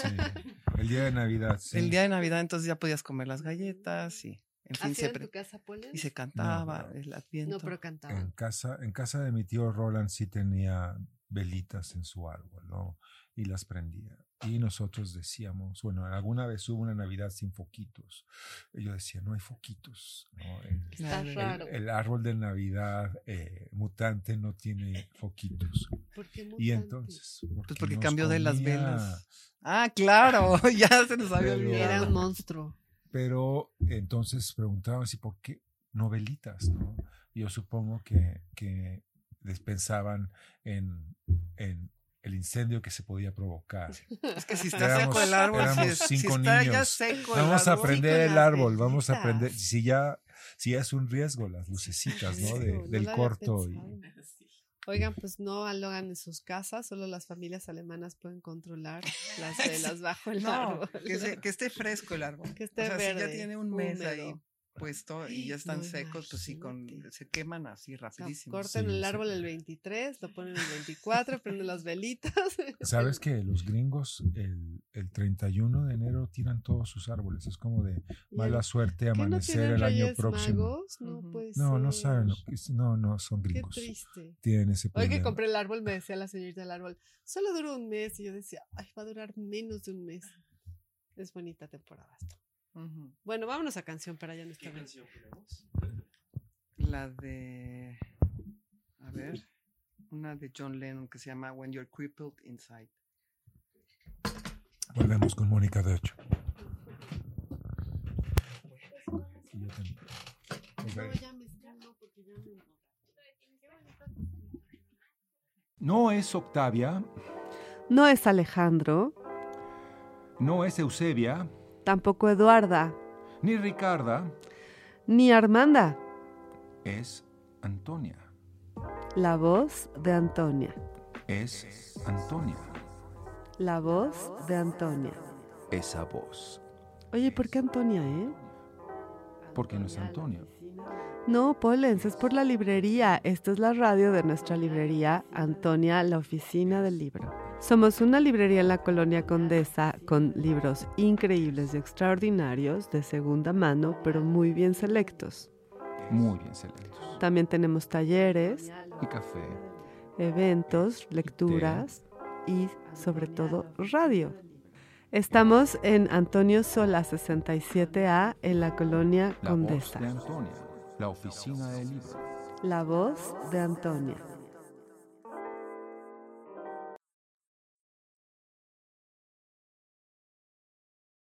Yo tengo la sensación, Selvo, que el programa transcurre cuando mandas la música. Cuando nos vamos a música se pone buenísimo. Por eso quitamos el Instagram, porque antes dejábamos el Instagram live y luego la, gen- la gente decía, oye, me enteré que me enteré que no sé qué. Nos Hay un- pasamos de cándido, Selvo. Hay una anécdota bonita, Cándido. sí, de una amiga que escuchaba a las chicas que trabajan aquí hablar de sus cosas en el, en el, en la música. Entonces una le dice a la otra, es que terminé con mi novio y lo extraño porque jugábamos rompecabezas y tomábamos ron. Entonces, mi amiga que es artista y nos escuchaba, saludos a mi querida Claudia, este, le va a poner a su exposición próxima. Ella hacía taquigrafía en lo que taquigrafiaba la conversación, entusiasmadísima. deja tú lo que el programa nuestro, no, le gustaba el, la conversación de las chicas que trabajaban aquí. Y le va a poner a su exposición rompecabezas y ron. Muy bien. Muy Pero bien. bueno, estoy ahí. Sí, ya, ya, mi, mi, mi antena, mi antena, ¿verdad? mi antena ya se perdió. Volvamos, volvamos. Ay, no, pero usa el micrófono. De este cuadro. ¿Este? Ajá. Está en la sala de mi casa. Ay, Ah, me sí. encanta. ¿Me puedes Voy a, voy surge? describirlo ¿Qué un poco mientras ya se desapareció. Fíjate, tiene que ver con las bodas y los velos. Hablando Velos de y bodas, pero velos de no ver, de novia. mm, sí, toda esta idea del velo. Es un collage de múltiples colores. Hay, unas, hay una tensión compositiva hecha a partir de lo que podemos suponer nudos y hilos y hay tela en el fondo. ¿no? No es un cuadro muy de tapicería. La tela de fondo es, es Ah, es tapicería, porque es el soporte rígido es una, un triplay y entonces después le puse un una tela de tapicería que es eh, do- tiene dorados, es un ornamentado pues y de ahí ese, ese lo hice en varias etapas, son tres etapas y años de por medio. y Me haces se acabó pensar así. que estabas viendo el sofá y dijiste, quiero ese tapiz. Y sacaste la navaja suiza. Porque el no? asesinato de- del El sillón, pobre sofá. del sofá. ¿Es algo reciclado o compras cada, cada pedacito de No, tela? cada este. Va, te las junco, por supuesto. No, fíjate que procuro, sí voy, de repente voy a comprar telas, pero muchas eh, son eh, recuperadas, o sea, que las encuentro, o algunas aquí son, eran de mi hija. ¿Y por qué el velo de novia? No, yo digo. Por Duchamp, por supuesto. Que, que tiene que ver con eso, con los velos, ¿no? Con. Y bueno, pues las la- novias usan velos. sí. la- no ven nada con las lo, lo- novias. con el, el- lo transparente, pero aquí yo estoy eh, trenzándolo, ¿no? Como algo. Estaba enojada realmente cuando hice esta parte Ah, de ¿te las telas, acuerdas? sí, Sí. me acuerdo perfecto. Y, y usé, creo que martillo, usaba martillo y entonces me descargo, también me desquito. y Ay, qué a gusto eso. Sí, entonces tiene como- pintura, abajo tiene pintura, tiene esta parte que es eh, un patrón que, de una pieza que mi mamá nunca acabó, un forro, ¿Tu mamá el rosa. cosía? Sí, mi mamá cosía. Mm. Entonces ese forro incompleto también fue la inspiración, de ahí empezó todo ahí. En el forro incompleto de- que tu mamá Sí, no terminó. sí, Y sí transmite algo como de transgresión. Sí está fuerte, ¿eh? sí, Sí está Es fuerte. agresivo, digamos. Pues ni hablar así. Fíjate, Pollens, yo nunca hubiera pensado en la obra de Es como agresiva y Pero sí. bueno, es, eh, Bueno, tiene, tiene- varias capas. No es que sea agresiva, sino que la obra en sí misma no es una agresión, sino que tiene esta carga emocional desde el, que ella Sí. estaba enojada. Le eché el martillo. Es un Bueno, en Forro una, inacabado. en una- porque te digo, tiene varias, fueron, fueron tres. Acuérdate que en el arte tiene que sacarnos de nuestro lugar de confort. O sea, si no Sí, nos mueve, hay que no, no hay, no, no nos está. Sí, Porque ¿verdad? si Porque hay artistas muy convencionales que no, yo no, en los que, que pueden ser obras muy geniales y muy buenas y que realmente propositivas, que no refieres a las necesariamente ninja, tienen- ¿verdad? no necesariamente tienen esta emoción ahí involucrada, sino que son, pueden ser más racionales o pueden estar haciendo una pregunta, ¿no? Sí, Pueden... por ejemplo, ahí no quepo. No, no, No me puedo meter. No, o sea, ¿no? porque lo he intentado. Ah, sí. Claro. Ser no, racional y voy a hacer así. Claro, y planear las, y planear muy bien las cosas. lo voy a hacer así, lo pasado voy a hacer. Y, y, Y y cuando sé. me empiezo a sentir constreñida y aburrida, digo, "Ah, ah, eso No. funciona. Siempre para mí eh, tiene que haber pasión. O sea, lo que estoy haciendo me apasiona y si no hay pasión, entonces mejor no. me apasiona, me emociona, me mueve. Hay una Ujú. memoria ahí corporal que tiene que ser puesta en este, este Y que, y que transmita, que movimiento. lo transmita de esta manera, que no es tan directo, pero sí está ahí, ¿no? pero sí se ve y por eso, Sí. ¿pero qué te gustó, Mariana? Se ve, se el siente. micrófono, Mariana. Agarra el micrófono, Según Mariana. este cuadro, pero a lo mejor hay uno muy parecido, lo vi en una galería. Estuve en galería hace Sí. como un año. En Galería Hispánica. Ajá, y me Sí. acuerdo que cuando yo ahí te, con- ahí te descubrí, entonces vi ese cuadro y dije, wow, con este cuadro me transmite algo súper fuerte, algo arriesgado, transgresión, pero bien solucionada. Me pareció súper interesante. Es una pintura, pero con otros materiales que no son pintura, porque sí es muy pictórico. Es muy pictórico. sí. Entonces me pareció increíble. Y Mm. sí, sí se siente algo fuerte, aunque a la vez ya toda la solución es muy armónica, ¿no? Se Exacto. funciona. Entonces está bien interesante, me encantó. Sí, sí transmite. Sí, te digo, acabó en la sala de mi casa. Más que Ahora ahí. armónica, hay una tensión compositiva muy lograda. Claro, porque yo iba a que, a Más allá que de que sí es Sí. eléctrico más bien y Sí. todo está en su lugar y todo fluye, o sea, como que sí, está por caerse, pero no se cae. que No, y ahí hay otra, otra cuestión que aparece acerca de la narrativa, porque normalmente la emoción, la anécdota, la narración de un suceso es lo que provoca, "Ah, no, bueno, me acuerdo de cuando yo era niña y entonces me encerraron y no sé qué, y me castigaron, lo que tú quieras, ¿no? Y hay muchos artistas que Rufino sobre todo, por ¿no? ejemplo, la, no, la, fotogra- la fotografía cae mucho en lo narrativo, ¿no? Tiene que haber un suceso dramático, inesperado, que te conmueve ya por el mismo hecho, no solo por lo, la- no, no es porque te transmita pictóricamente una emoción, dices por el niño, sino la el- anécdota, no la niño narrativa. de, de Vietnam. Por el- ejemplo. El niño del Napalm. Bueno, dices, pero todavía ejemplo. esto es fotoperiodismo, pero hay muchos fotoartistas actuales que si no existe la narración desgarradora desde la memoria de la, autobiografía de la infancia, que hasta te sientes mal si quieres ser fotógrafo. Es como, yo tuve una infancia feliz, no puedo ser fotógrafa, que alguien me explique, ¿no? ¿Cómo voy a dar ahí mi autobiografía feliz? ¿no? Pero bueno, tenemos a Francis que va por todo el mundo recogiendo pequeños, eh, sí, peque- pequeñas eh, escenas de niños jugando. Ah, Pero sigue siendo narrativo, que eso es lo interesante. O sea, ahí hay una narrativa y en la tuya no. O sea, no hay un suceso que detone, que No, el no- velo, no, el forro, no no. Sí, existe. sí hay La una narrativa, pero, Pero para no va mí- por ahí. Pero es para mí, yo es- me hago mi narrativa. O Ver sea, los yo- nudos es una escritura. No, no, pero esa es una narrativa sémica, o sea, no está diciendo algo específico, no están diciendo, de niña yo jugaba con un, no es la, la narración del conejito, por ejemplo. Aquí hay otra, una expresión pura, de una emoción pura, que tiene varias capas que van sucediendo y que, no, que transmiten una emoción no necesariamente a partir de la anécdota, es a lo que voy. ¿no? No, Que son dos lugares diferentes del arte, claro. Ayuda a, la- a conectarse. Si yo te, te cuento que el conejito pues era con el que dormía, pues ya te conectas Claro, ya desde hay una- ahí. ya hay una Pero sí, me, me interesa que, que, que se sostenga solito, sin mí. Y aquí, bien. gracias a, Sí. A la lectura de Mariana, podemos ver que sí existe esa fuerza. Bueno, pues, gracias a la lectura y luego ya verla, dices, sí, sí hay una fuerza que transmite y hay una emoción que traslada sucesos, personas, momentos, ¿no? Porque no importa si estás contenta, feliz o si te fue bien en la mañana o en el día, lo ves y te confronta una emoción dura. No es una emoción dura, no es esta suavidad del mar o este textil que esto que a mí me parecía to- a mí me llama mucho la atención porque yo mi primera impresión sobre tu obra era como que era cálida no que era táctil y que era tenía el, te- el tejido y que podía haber una forma y detrás un gato o podía haber Un algo árbol de Navidad canina. ese eres tú Polens Pero es pero como, me es encanta como- sacar me encantan estas piezas que la anécdota no existe solo es la emoción o sea es la la intención de algo que además tú como artista me imagino que no sabes si va a suceder, ¿no? Lo haces y... Pues te digo, para mí es muy importante sostener eh, esa emoción, ¿no? Que, que de principio a fin eh, yo pueda estar apasionada haciendo esa pieza.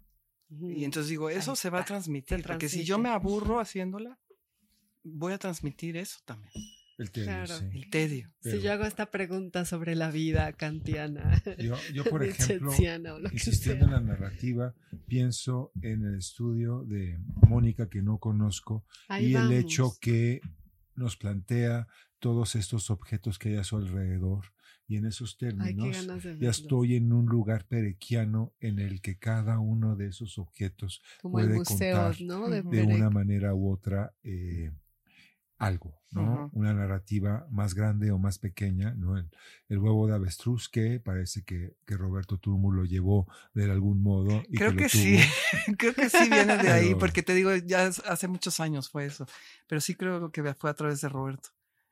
Y luego Sí. los grafié, o sea, le puse ahí Ah, lo digo. con- Y me, me veo un poco como mi niño de ocho años que dice, ¿y esto por qué está aquí? O, ¿Y por qué es un huevo de avestruz? ¿Y dónde está el avestruz que puso ese huevo? Y bueno, está, ¿es un avestruz de los que hay en Sudamérica o es un avestruz africano? Porque sí es hay una unas granja que hay en Querétaro. Las preguntas. Hay una Creo que hay una granja cerca de ¿Y Querétaro. por qué no hemos ido? Me ¿Verdad? preguntaría justamente. Y es un poco como el zapato incrustado en la madera, ¿no? Que me platicabas de. Sí. sí. Ese, ese pedazo de, ese tronco lo, lo vi en el Museo Tamayo y, y fue y la Afuera. reflexión, la reflexión fue, cuando estoy dentro del museo, este, siempre hay una distancia entre la obra y el espectador, ¿no? No sé, medio metro, no sé cuánto. Pero y te dejan pues, acercar. que si haces así, dices, ¡eh, eh, eh! Ok, me alejo. Entonces, es, esa tensión realmente no me fascina, claro, me gusta ver la obra, pero cuando salí del Museo Tamayo y a lo lejos veo un tronco que me llamó la atención, dije, quiero ver ese tronco. Y fui. Y dije, qué padre, lo puedo agarrar y aparte me lo voy a llevar. Está aquí. Y lo me metí, llevo. Y lo metí a mi ¿Y ¿Era cajuela. Que el estacionamiento es divino, el del Ah, sí, Tamayo, el porque este, está como integrado al bosquecito, ¿no? Mm. Y ya, me lo llevé. nadie te preguntó. Nadie ¿a me dijo, oh, oh, oh, oh", nada, na- Al contrario, qué bueno que se lo lleva. Lléveselo, le vamos a tirar a la basura y nos iba a cobrar. Y luego, bueno, sí, el, el zapato incrustado, ahí tenía unos eh, zapatos ortopédicos blancos que me regaló un amigo, una bolsa así. Ah, también Una dijo, esto le va a zapatería. gustar a Mónica. De una zapatería, yo creo me las regaló. Entonces, muchas piezas tengo de zapatos ortopédicos Mm. de niño. Que son, tienen su propia... Sí, porque yo también usé esas botitas. Ay, sí. O sea, no- me son no familiares, Yo también usé las esas blancas. botitas, Las blancas que tenían como onditas así en las agujetas. Bueno, ¿Ondita? es que las mías tenían como una costura que hacía onditas. Mm.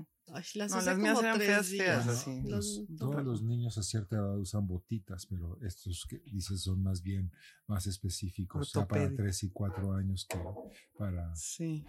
Los zapatos ortopédicos no quitan el pie plano, eso es una revelación que tengo yo para el mundo. No, al contrario, los ejercicios. Los- ajá, el ballet. Eso. O sea, a mí me quitó el pie plano el ballet. Sí. Ajá, eso de los Era pésima en el ballet, pero- ¿Ustedes dos practicaban ballet entonces? No, Yo ¿no? sí. bueno, poquito. Es que a mí no me gustaba, eso también, ¿no? O sea, Puntas, puntas. Sí, no me puntas. gustaba este pa, pa, y Era siempre horrible. repetición de los movimientos, ¿no? Era horrible, abajo, arriba y cansado. abajo, pa, pam, pa, pam, pa, pam, No pa, llegas a ninguna parte, te reprueban. A mí ¿Y me cuándo vamos a bailar así, no? Sí, yo quiero estar punta. Bueno, yo sí sé puntas. Las puntas famosas. Te sacaban sangre y no sé qué. Yo no sé, me metí para el ballet porque una amiga de la secundaria iba al ballet, pues yo iba con ella al ballet. Pero ella sí, usted, ella sí era bailarina. Yo decía, yo algún día. Ay, tu hermana. no bueno, mi hermana luego, luego como me gustó mucho la danza, me aferré a que, a que mi mamá metiera a mi hermana, como le llevo muchos años. Decía, tiene, para que sea bailarina tiene que entrar a los tres años, mamá. Y entonces ya la llevaba yo a casa del lago porque me decía mi mamá, tú la quisiste meter, ahora tú la llevas. mi hermana sí se hizo bailarina, sí. Pero bueno, sí, sí, sí, es, a mí me quitó el pie plano el ballet, ujú, ujú. Pero estábamos en el zapato y el tronco. Ajá, qué divertido. Nos Que sí, los pie- fíjate no todo lo que, lo que implica una bota para el pie plano, ¿no? La inutilidad, la incomodidad, la el estigma, la Sí. belleza porque son bonitas de cierto modo. Son Mm. tan, son tan feas, tan feas que son bonitas, ¿no? Sí, Sí. pero bueno, las botitas blancas, ¿no? Yo tenía blancas. blancas, así como De para piel blanca. que no te pierdas. sí. Qué horror. Al menos que tus pies no se pierdan. Ey, En bien contexto. contenidos Ahí los están las botitas, mira, ahí Qué está, ahí está. horror. Eso ya, ya no, ya no se usa, yo creo, no sé. No sé, Sí. yo creo que ya usan platillos. Ujú, nada más. Como cuando se usaban los fierros también, ¿no? Público, si ustedes saben que se usa, no tengan duda en contactarnos. ¿no? Mándenos Ya un nos recado por Instagram. sobre- reflexiones sobre el pie plano. Sobre el pie plano. Pero bueno, es, es la. Ahí, por ejemplo, puedo decir, llegó a mi taller este regalo de botitas y de ahí hice varias varias No, y me encanta Entonces, que te lo haya regalado a alguien, porque Ujú. ya, o sea, ya sabemos que lleva a tu que me- estudio. sí, cuando que me conoce cosas. y en fin. Entonces, muchas cosas que llegan a mi taller, ya sea me las regalan, como los guantes de, de esa pieza también que vimos, los de esta amiga. Me dijo, haz algo con ellos. Qué fuerte. Y sí fue difícil, pero... Y, y ella llegó a ver la pieza. Le dije, ¿Y ay, qué te lle- dijo? no, pues estaba muy conmovida, sí. Pues sí, sí. Em, fuertísimo. entonces sí voy a Junco y a comprar telas, pero es la- la- las menos de las veces. O sea, si necesito algo específico, sí. Pero muchas veces uso lo que o- hay alrededor. O sea, a veces también encuentro cosas en la calle y me las llevo, ¿no? Ay, Sí. Ya, La- las que se eso, pueden llevar, otras no, ¿verdad? Pero, por ejemplo, el temblor. Cuando me daba vueltas, en el 2017 me daba vueltas por Ámsterdam y recogía pedacería del temblor. Qué ¿no? fuerte. Y un- Pedacería y un- como que como Por ejemplo, un amigo me regaló eh, pedacería de muebles de baño. Qué duro. Entonces me la llevé y la tuve y también tengo una ¿Y qué pieza. hiciste con la Ah, pues unos ensambles, sí, Unos claro. ensambles. Este, con eso, sí. Muy importante. Eh, Y, y justo una pieza que se cayó, porque, claro, el- eh, se cayó una repisa y, y se, se fracturó un poco y esa la, la reparé y le puse cosas de- del temblor, ¿no? O sea, como que formaba parte del temblor es- esa pieza. Una repisa tuya caído. se cayó Sí, y la reintegraste con el No, un- una pieza que estaba en la ah, repisa. la pieza de la repisa. Sí, se, se lastimó y entonces la reparé y le puse algo de lo que recolecté, ¿no? Es, Oh, sí, se volvió como tuvo una serie de piezas que tienen que ver con el temblor. qué sí. fuerte Son temblor, objetos que conjuran los temblores. Que aquí hubo micro temblores. Sol, ¿Lo ¿no? sintieron? Pues Eran hoy. fueron Ayer hoy, no he ¿verdad? ¿O fue ayer? sentido, fue ayer, el día de la 12. Guadalupana, fue la Guadalupana, la Virgen nos mandó unos temblores. Pero muy pequeños y Muy nada más pequeños. aquí como en la zona poniente. Porque, porque el temblor del otro día no se sintió, donde, pero estos tres sí fue como salto. y luego, Yo otra no vez sentí. salto. y- Yo tampoco. Yo estaba en la calle con, con Enrique, mi esposo, y llegamos a, a su casa, nuestra casa, y estaba la gente afuera y dijimos, ¿qué pasó? El temblor. No nos dimos ni cuenta. ujú.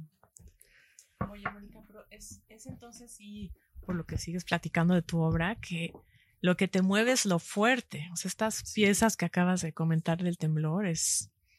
Al final parece muy agradable el resultado, pero lo que te impulsa a trabajar y a crear es algo que Siempre te algo mueve que me impacta muchísimo, que me mucho. afecta. Sí, que te afecta. Este amigo que me regaló los, los- la pedacería de, de muebles de baño, pues al, al año siguiente se quitó la vida.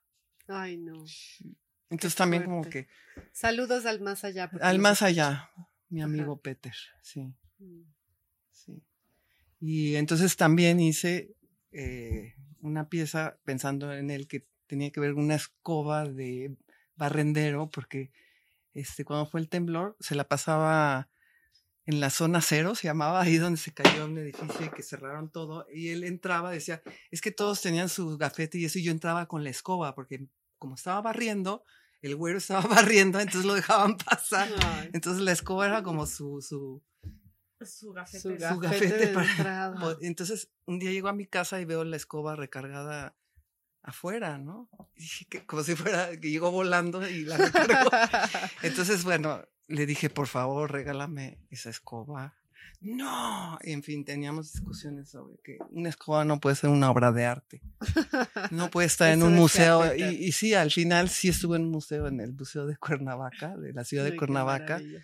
Una, la escoba de Peter. ¿Y cómo era la pieza, la pura escoba? Sí, le hice una base.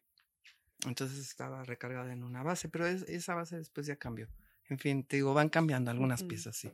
Es tu champion. sí, no, no me siento comprometida. O sea, hay Con piezas que sí están cerradas y ya no puedo entrar, pero otras que sí están sí, abiertas. y digo, ah, mira, lo puedo hacer así, ¿no? lo voy cambiando. Digo, son mías, ahorita son mías. ¿Y te lleva alguna galería? Bueno, está Acapulco 62, pero... La Galería las- Hispánica, Ah, la que Galería hice ahí, el- Sí. Siempre le hacemos el comercial a las galerías para que vayan y les compren obras nuestros múltiples coleccionistas escuchan. por favor, por favor.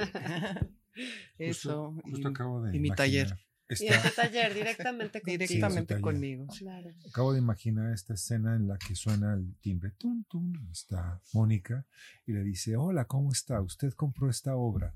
Tengo que trabajarla en ella. Todavía no está completa. No está ¿Me. Me pasar, por encantaría, me encantaría, me encantaría que pasara, porque también, o sea, necesitan restauración, porque tienen esa fragilidad, son orgánicas, algunas pues, les hacen hoyitos, pero digo, tiempo. es yo puedo tiempo. restaurarlas, eso, cuando si alguien se lleva una pieza, la compra porque dice, o sea, si hay duda, ¿no? De que cuánto me va a durar esto. O sea, siempre esta idea de ¿Cómo lo trascender, que si ¿Cómo es un bronce, entonces lo pongo aquí. tres generaciones lo van a tener. La- mis cosas no van a durar tres generaciones, pero sí, la persona que la compre, sí, por lo menos. Y ofrezco también la restauración y la posibilidad de cambiar, ¿por qué no? ¿Por qué no? Ya me aburrió esta me base. Muy bueno. Está increíble. Llegó el artista Todo, 10 años todo el, servicio completo. Bueno, ya ven, conviene mucho comprar un Mónica Deutsch. Deutsch. ¿Lo dije Deutsch. mal? Deutsch. Deutsch. La EU es OI. Deutsch. Deutsch. Deutsch. Ya tienes tu Mónica Deutsch para esta Navidad, Poles. Te va a durar. Hasta la próxima Navidad. No, Pero lo que te queda de vida. Muchas piezas, digo. no una, sino muchas. Sí, Sí. el chiste es que sean muchas para que no estén solitas. Oye, yo hay una pregunta. Estuve fascinado por esta pieza de es- este hombre que pintaba azules, eh, Yves. Klein, Klein, Yves Klein. Klein. que era un certificado por una obra y que eran como tre- eh, hizo como 15 certificados de un azul que ya no podía ser, ¿no? Y estaba en la preocupación de que eh, ya no le podía poner aceite, ya, Ya era como esencialmente Claro, el pigmento que había encontrado sí. y, y, y es como un, un, justo pienso en él como, como un- uno de los finales de, después de eso se tiene que replantear de nueva cuenta claro. la pintura y desde dónde se hace Sí, justamente. sí, sí. Pero sí, eh, el certificado, ¿no? Esta Navidad pueden comprar un certificado de un Mónica Deutsch, ¿no? Pero el Sí. certificado es este res- el- el- eso, restauración y si Está buenísimo, ya se- cambió. y también se puede transformar, pero no, no, o sea, claro, es una cosa muy seria, no estoy hablando de... Mónica no quiere vender arte conceptual, está siendo muy categórica. Sus escobas son muy concretas. Sí, quizá. Oye, ya Procesual, exacto. procesual, que- Exacto. Sí, Sí. Qué bonita esa palabra. procesual. Me, me- Ajá. muy, buena, acertado. muy buena, acertado, Mariana. sí. Yo, hay una pregunta que no te quer- no quería llegar ahí, pero creo que, creo que me da mucha curiosidad, sí. Tan, Porque- tan, tan, tan. No, O sea, siento yo que muchas veces las, las parejas de artistas, pues, se pesa mucho hacia el hombre y entonces todo resulta el hombre, pero pensar en tu estudio en el que llegan cosas que llegan que no sabes si lo trajo Roberto, o si qué significa para ti haber tenido este matrimonio larguísimo además, ¿no? de, de, en el que conviven como dos procesos. Pues Roberto ya estuvo en este programa y sus procesos son súper diferentes, ¿no? Y cómo... Sí. cómo- cómo- Pero cómo bueno, yo a mí me encanta eh, ver eh, el proceso de Roberto, ver sus pinturas, o sea, eh, los cambios que hace, Se notarlos. juntos, ¿verdad? Sí, ¿O ya pero no con límites, quiero Ah. decir, sí hubo que poner un límite porque Ah, es como de aquí para acá es mi espacio y de aquí para acá es el tuyo. O sea, es es, que seas de Tailandia, voy a Tailandia con mi familia, pero necesito mi espacio para mí. Sí, misma, siempre. sola, Eso tiene que ser siempre muy claro, porque si no. Y, y, y yo creo que parte de lo que hago tiene que ver con, con poderme distanciar de él, Mm, ¿sí? Porque su influencia, pues, muy grande, ¿no? Siendo un pintor. Este, yo intentaba pintar porque yo comencé pintando. Entonces, después de la maternidad me dediqué a mis hijos, quise pintar, quise agarrar un- una tele y empezar a pintar y realmente era algo imposible. No. O sea, no, difícil, muy difícil. Entonces, de ahí brinqué, ¿no? A este otro lugar en donde yo descubrí que yo podía sostener eso. O sea, Ro- Ro- Roberto me podía, este, frustrar con cualquier comentario que hacía y sentirme que, oh, Ay, ¿cómo lo lograste? ¿Cómo lograste que no te... por eso te digo, es lo que hago ahora tiene que ver con no dejarme. Claro, con poner la distancia. Decir, Decir, ¿cómo puedo sostener? No, la pregunta era, ¿cómo puedo sostener algo sin que llegue alguien y me diga, ah, ¿no? Qué fuerte. Sí, pero estaría mejor acá, ¿no? Ponla por acá. Esa, esa vasija, por favor, acá. ¿no? Como hace mejor juego con este teléfono. Sí. O No, mejor sí. no, Entonces, o mejor el proceso vasija fue este, mucho aprender a sostener lo que Tu yo hacía. sí. Decir esto. Pero sostenerlo desde lo más profundo, porque si no, ¿Cómo, cómo lo hiciste, Mónica? pues Qué es- fuerte. Uy, Es pues fuerte bueno. porque hemos estado ahí muchas su personas, trabajo, ¿verdad? vela a ella. Sí, Puedo claro. imaginarla con una lata de pintura ¿Sabes en el qué? No. estudio, marcando así como hasta el techo, diciendo, de aquí para acá es mío, no pases. No, y te lo pregunto así con mucha seriedad porque yo no lo logré. O sea, a mí sí me cayó el comentario encima y dije, no es lo mío, me hago un lado. No puedo, no lo hago, no. No estoy al nivel, no estoy en la altura. Y sí pasa mucho eso que el hombre te puede aplastar, sobre todo si tiene un nombre, ¿no? Y tú eres una señora que se dedica a otras cosas, a los hijos, la maternidad, lo que sea, y de repente decide enfrentar el arte. No, bueno, pero yo ya venía de ahí, o sea, por eso también nos conocimos, o sea, nos juntamos, ¿no? Nos juntábamos a dibujar, a paisajear. Mm, Este, me acuerdo que íbamos a paisaje, fuimos a paisajear ahí donde vive Germán Venegas. Ah, era- mira qué bonito en sí, Xochimilco. Sí.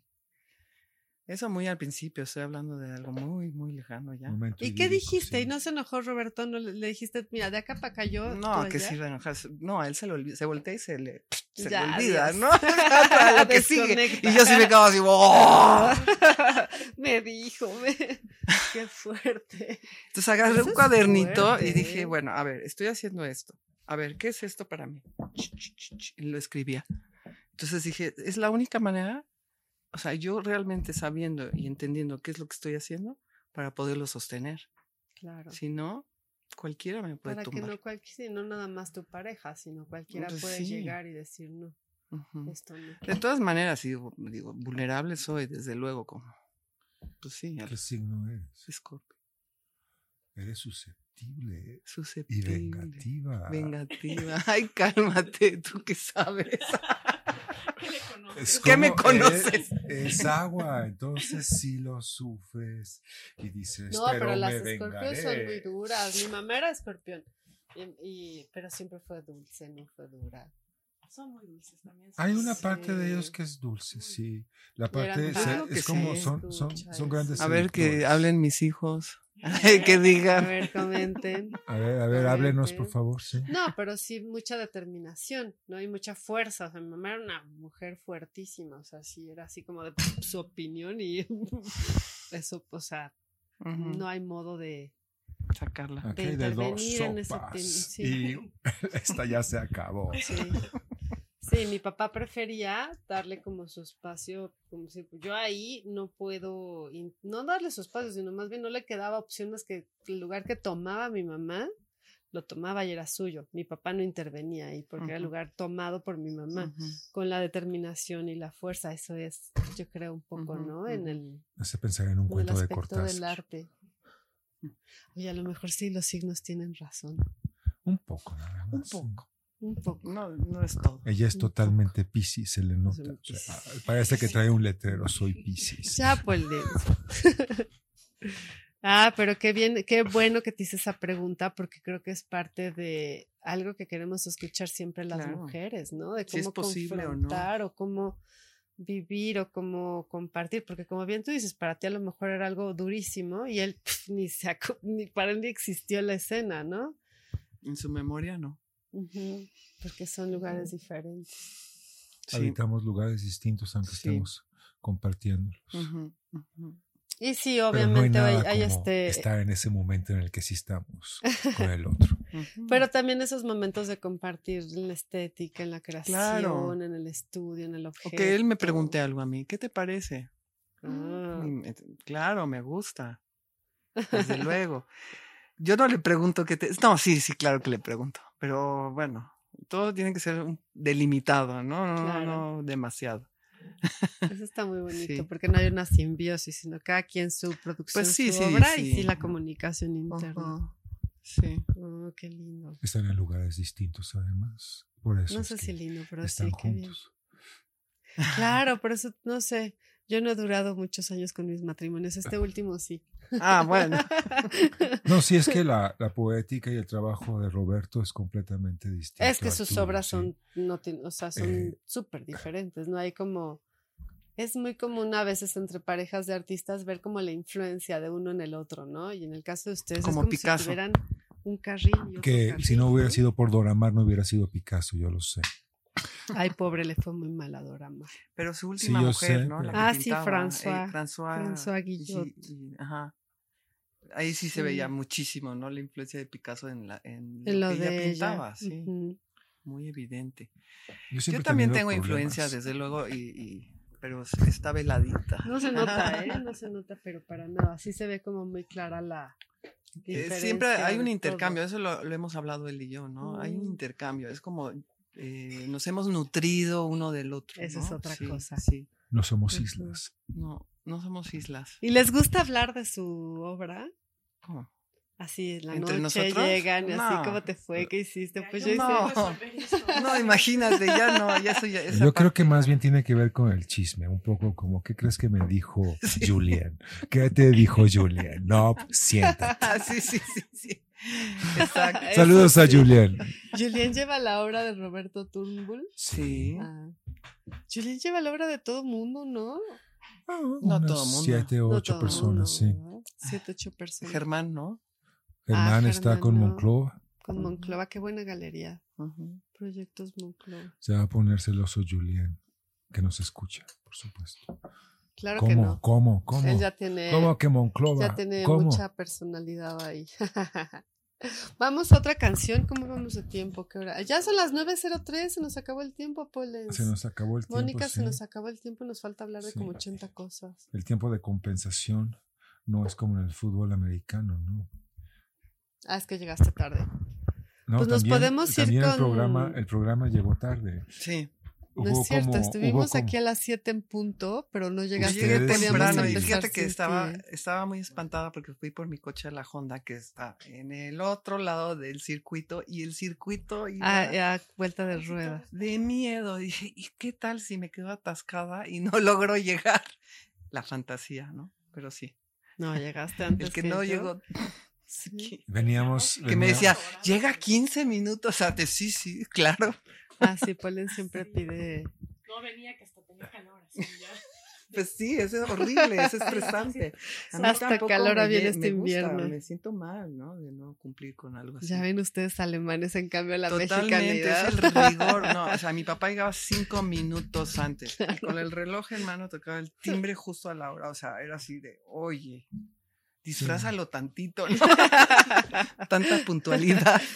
La puntualidad en algún Disimula, momento sí fue como un deporte extremo para mí, porque era, no hay que llegar cinco minutos antes ni cinco minutos la- después, hay que llegar así y así como aspectar y todavía tengo como Con ese las tipo de campanadas de ciertos la hora de, de, de vicios, ¿no?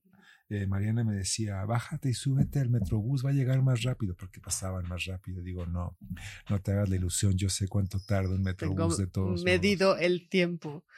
Pues no está- luego tienes que correr, ¿no? Es que es lo que Caminar. me dijo, ya en esa caminata se va a compensar. Sí, pero vas a llegar ¡ah! todo sofocado. Yo también pensaba, me bajo del coche, le dejo el coche a Roberto y yo me voy. Pero Corre, llegaste muy bien. Y, empezó- y empezamos tarde, pero bueno, no es algo que pasa normalmente gracias a Pollens, que salvo hoy, es de una puntualidad, dejaste. Ajá. Dejaste la hora de hora de México. Pues Ah. yo creo que podemos irnos con una canción, ¿no? ¿Qué Con canción otra. nos sugieres? Mm, A ver, déjame ver, porque sí había escogido la de, la de John Lennon, no la había pensado, pero cuando estábamos hablando. Me vino. Porque tengo... Muy bonita. A ver, tengo... Nos gusta más John Lennon que, John, que Paul McCartney. sí. Como que McCartney siempre nos ha caído. ¿Sí? Ay, a mí me cae muy bien. Qué tipazo. Canta Ah, ya, los tangos como del agujero, Ah, de Radio bueno. Tarifa. Muy bien. Muchos. Saludos a Radio Tarifa. Vámonos con eso, Mónica Dodge.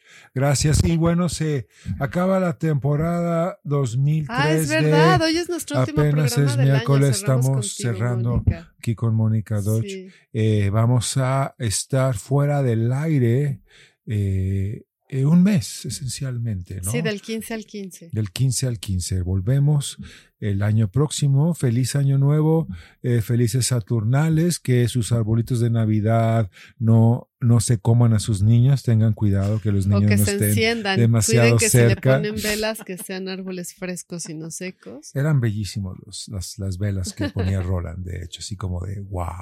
No, bueno, Eh, una mística.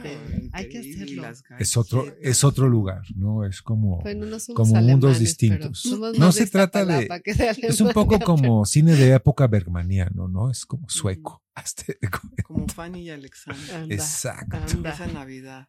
Sí. Bellísima película. Pues bueno, felices este fiestas para Felices todos. Saturnales. Felices eh, Ho, fiestas ho, a la ho. familia Turnbull Deutsch. Lo que he visto Que es la que pasen muy bien en Playa del Carmen. Ay. que sea muy Pásenla, bonito viaje. pensé que iban a la montaña, pero si van a la playa mucho mejor. Es como el Es lugar. que vamos a ir a la montaña. No, a la montaña no vamos. Vamos a No. lo plano, sí. Lo Te plano, perdiste Plan, la plan, primera plan. parte de la conversación polenciana. completamente. Y bueno, sí. feliz Navidad, este Manuel, en nuestro Instagram, mis redes sociales, Alejandro Jiménez en la producción, Ale, Alejandra, ¿qué? Alejandra Horta en las bebidas. Muchas gracias por atendernos tan rico. Gracias por venir, Mariana. Mariana, ¿qué eras, Mariana? Ya se me olvidó. Mariana Pereira. Pereira. Mucho Ay, gusto claro, eres la famosa Saludos. artista Mariana Pereira. Pero antes que todo, amiga. ¿Cómo? ¿Cómo es que te apellidas tú? Selvo González. Yo tengo, Pérez, tengo Hernández, la tercera parte de la, de la sección amarilla. Sí, la Selva Hernández López de González. Selva Hernández López de González. Todos somos parientes, ¿eh? los Hernández, los López y los González. Y yo también soy aguerrevere. O sea, Aguerrevere. Deutsche Aguerre- ah, Eso suena como ya no pude. de este Aguerrevere. lugar, como de- de- Aguerrevere. es, es, ¿Por eh, es vasco, ¿no? Es Sí, vasco. Vascuenses. Ya sí. ni hablamos de tus orígenes vascos. Nos faltan como dos horas. Esos sí son, Abuelo, esos sí son extraterrestres. Eso sí, la verdad es que. No sabemos cómo es que hablaban ¿Cómo es que eso y estaban ahí. ¿Cómo escribían eso? Sí. ¿Y cómo es que piensan así? Porque personalidades también peculiares. Sí. No. Pues vámonos, lo tenemos, mi querido Ale. Pues nos vemos el próximo año. Próximo Adiós, año. Ah, Ricarda. muchísimas Adiós, gracias por la invitación. Ay, Disfruté el programa, aunque pensé que lo iba a sufrir y no, al contrario. Qué bueno que Encantada, pasaste bien, encantada. Qué bueno, fue un placer tenerte acá. Y bueno, nos vemos el 22 de enero. Es 24 ya, 2024. Nosotros que pensábamos que apenas íbamos a llegar a... Apenas es miércoles. Todavía, Apenas es miércoles. Todavía. Apenas todavía, Todavía. vía, Apenas Día. miércoles. Día. vía. Es una estación de tren. Chu, chu. ¿Es una estación de metro? Es un día. Es un señor, el hombre que fue jueves. Miércoles. No, es el señor que fue miércoles. Era el señor que fue jueves. Es ¿no? el señor que fue miércoles, el compañero de Robinson Crusoe. ¿Estoy No, confundida? no, ese es viernes. No, era miércoles, ¿no? Como el miércoles es el nuevo domingo, Comencemos.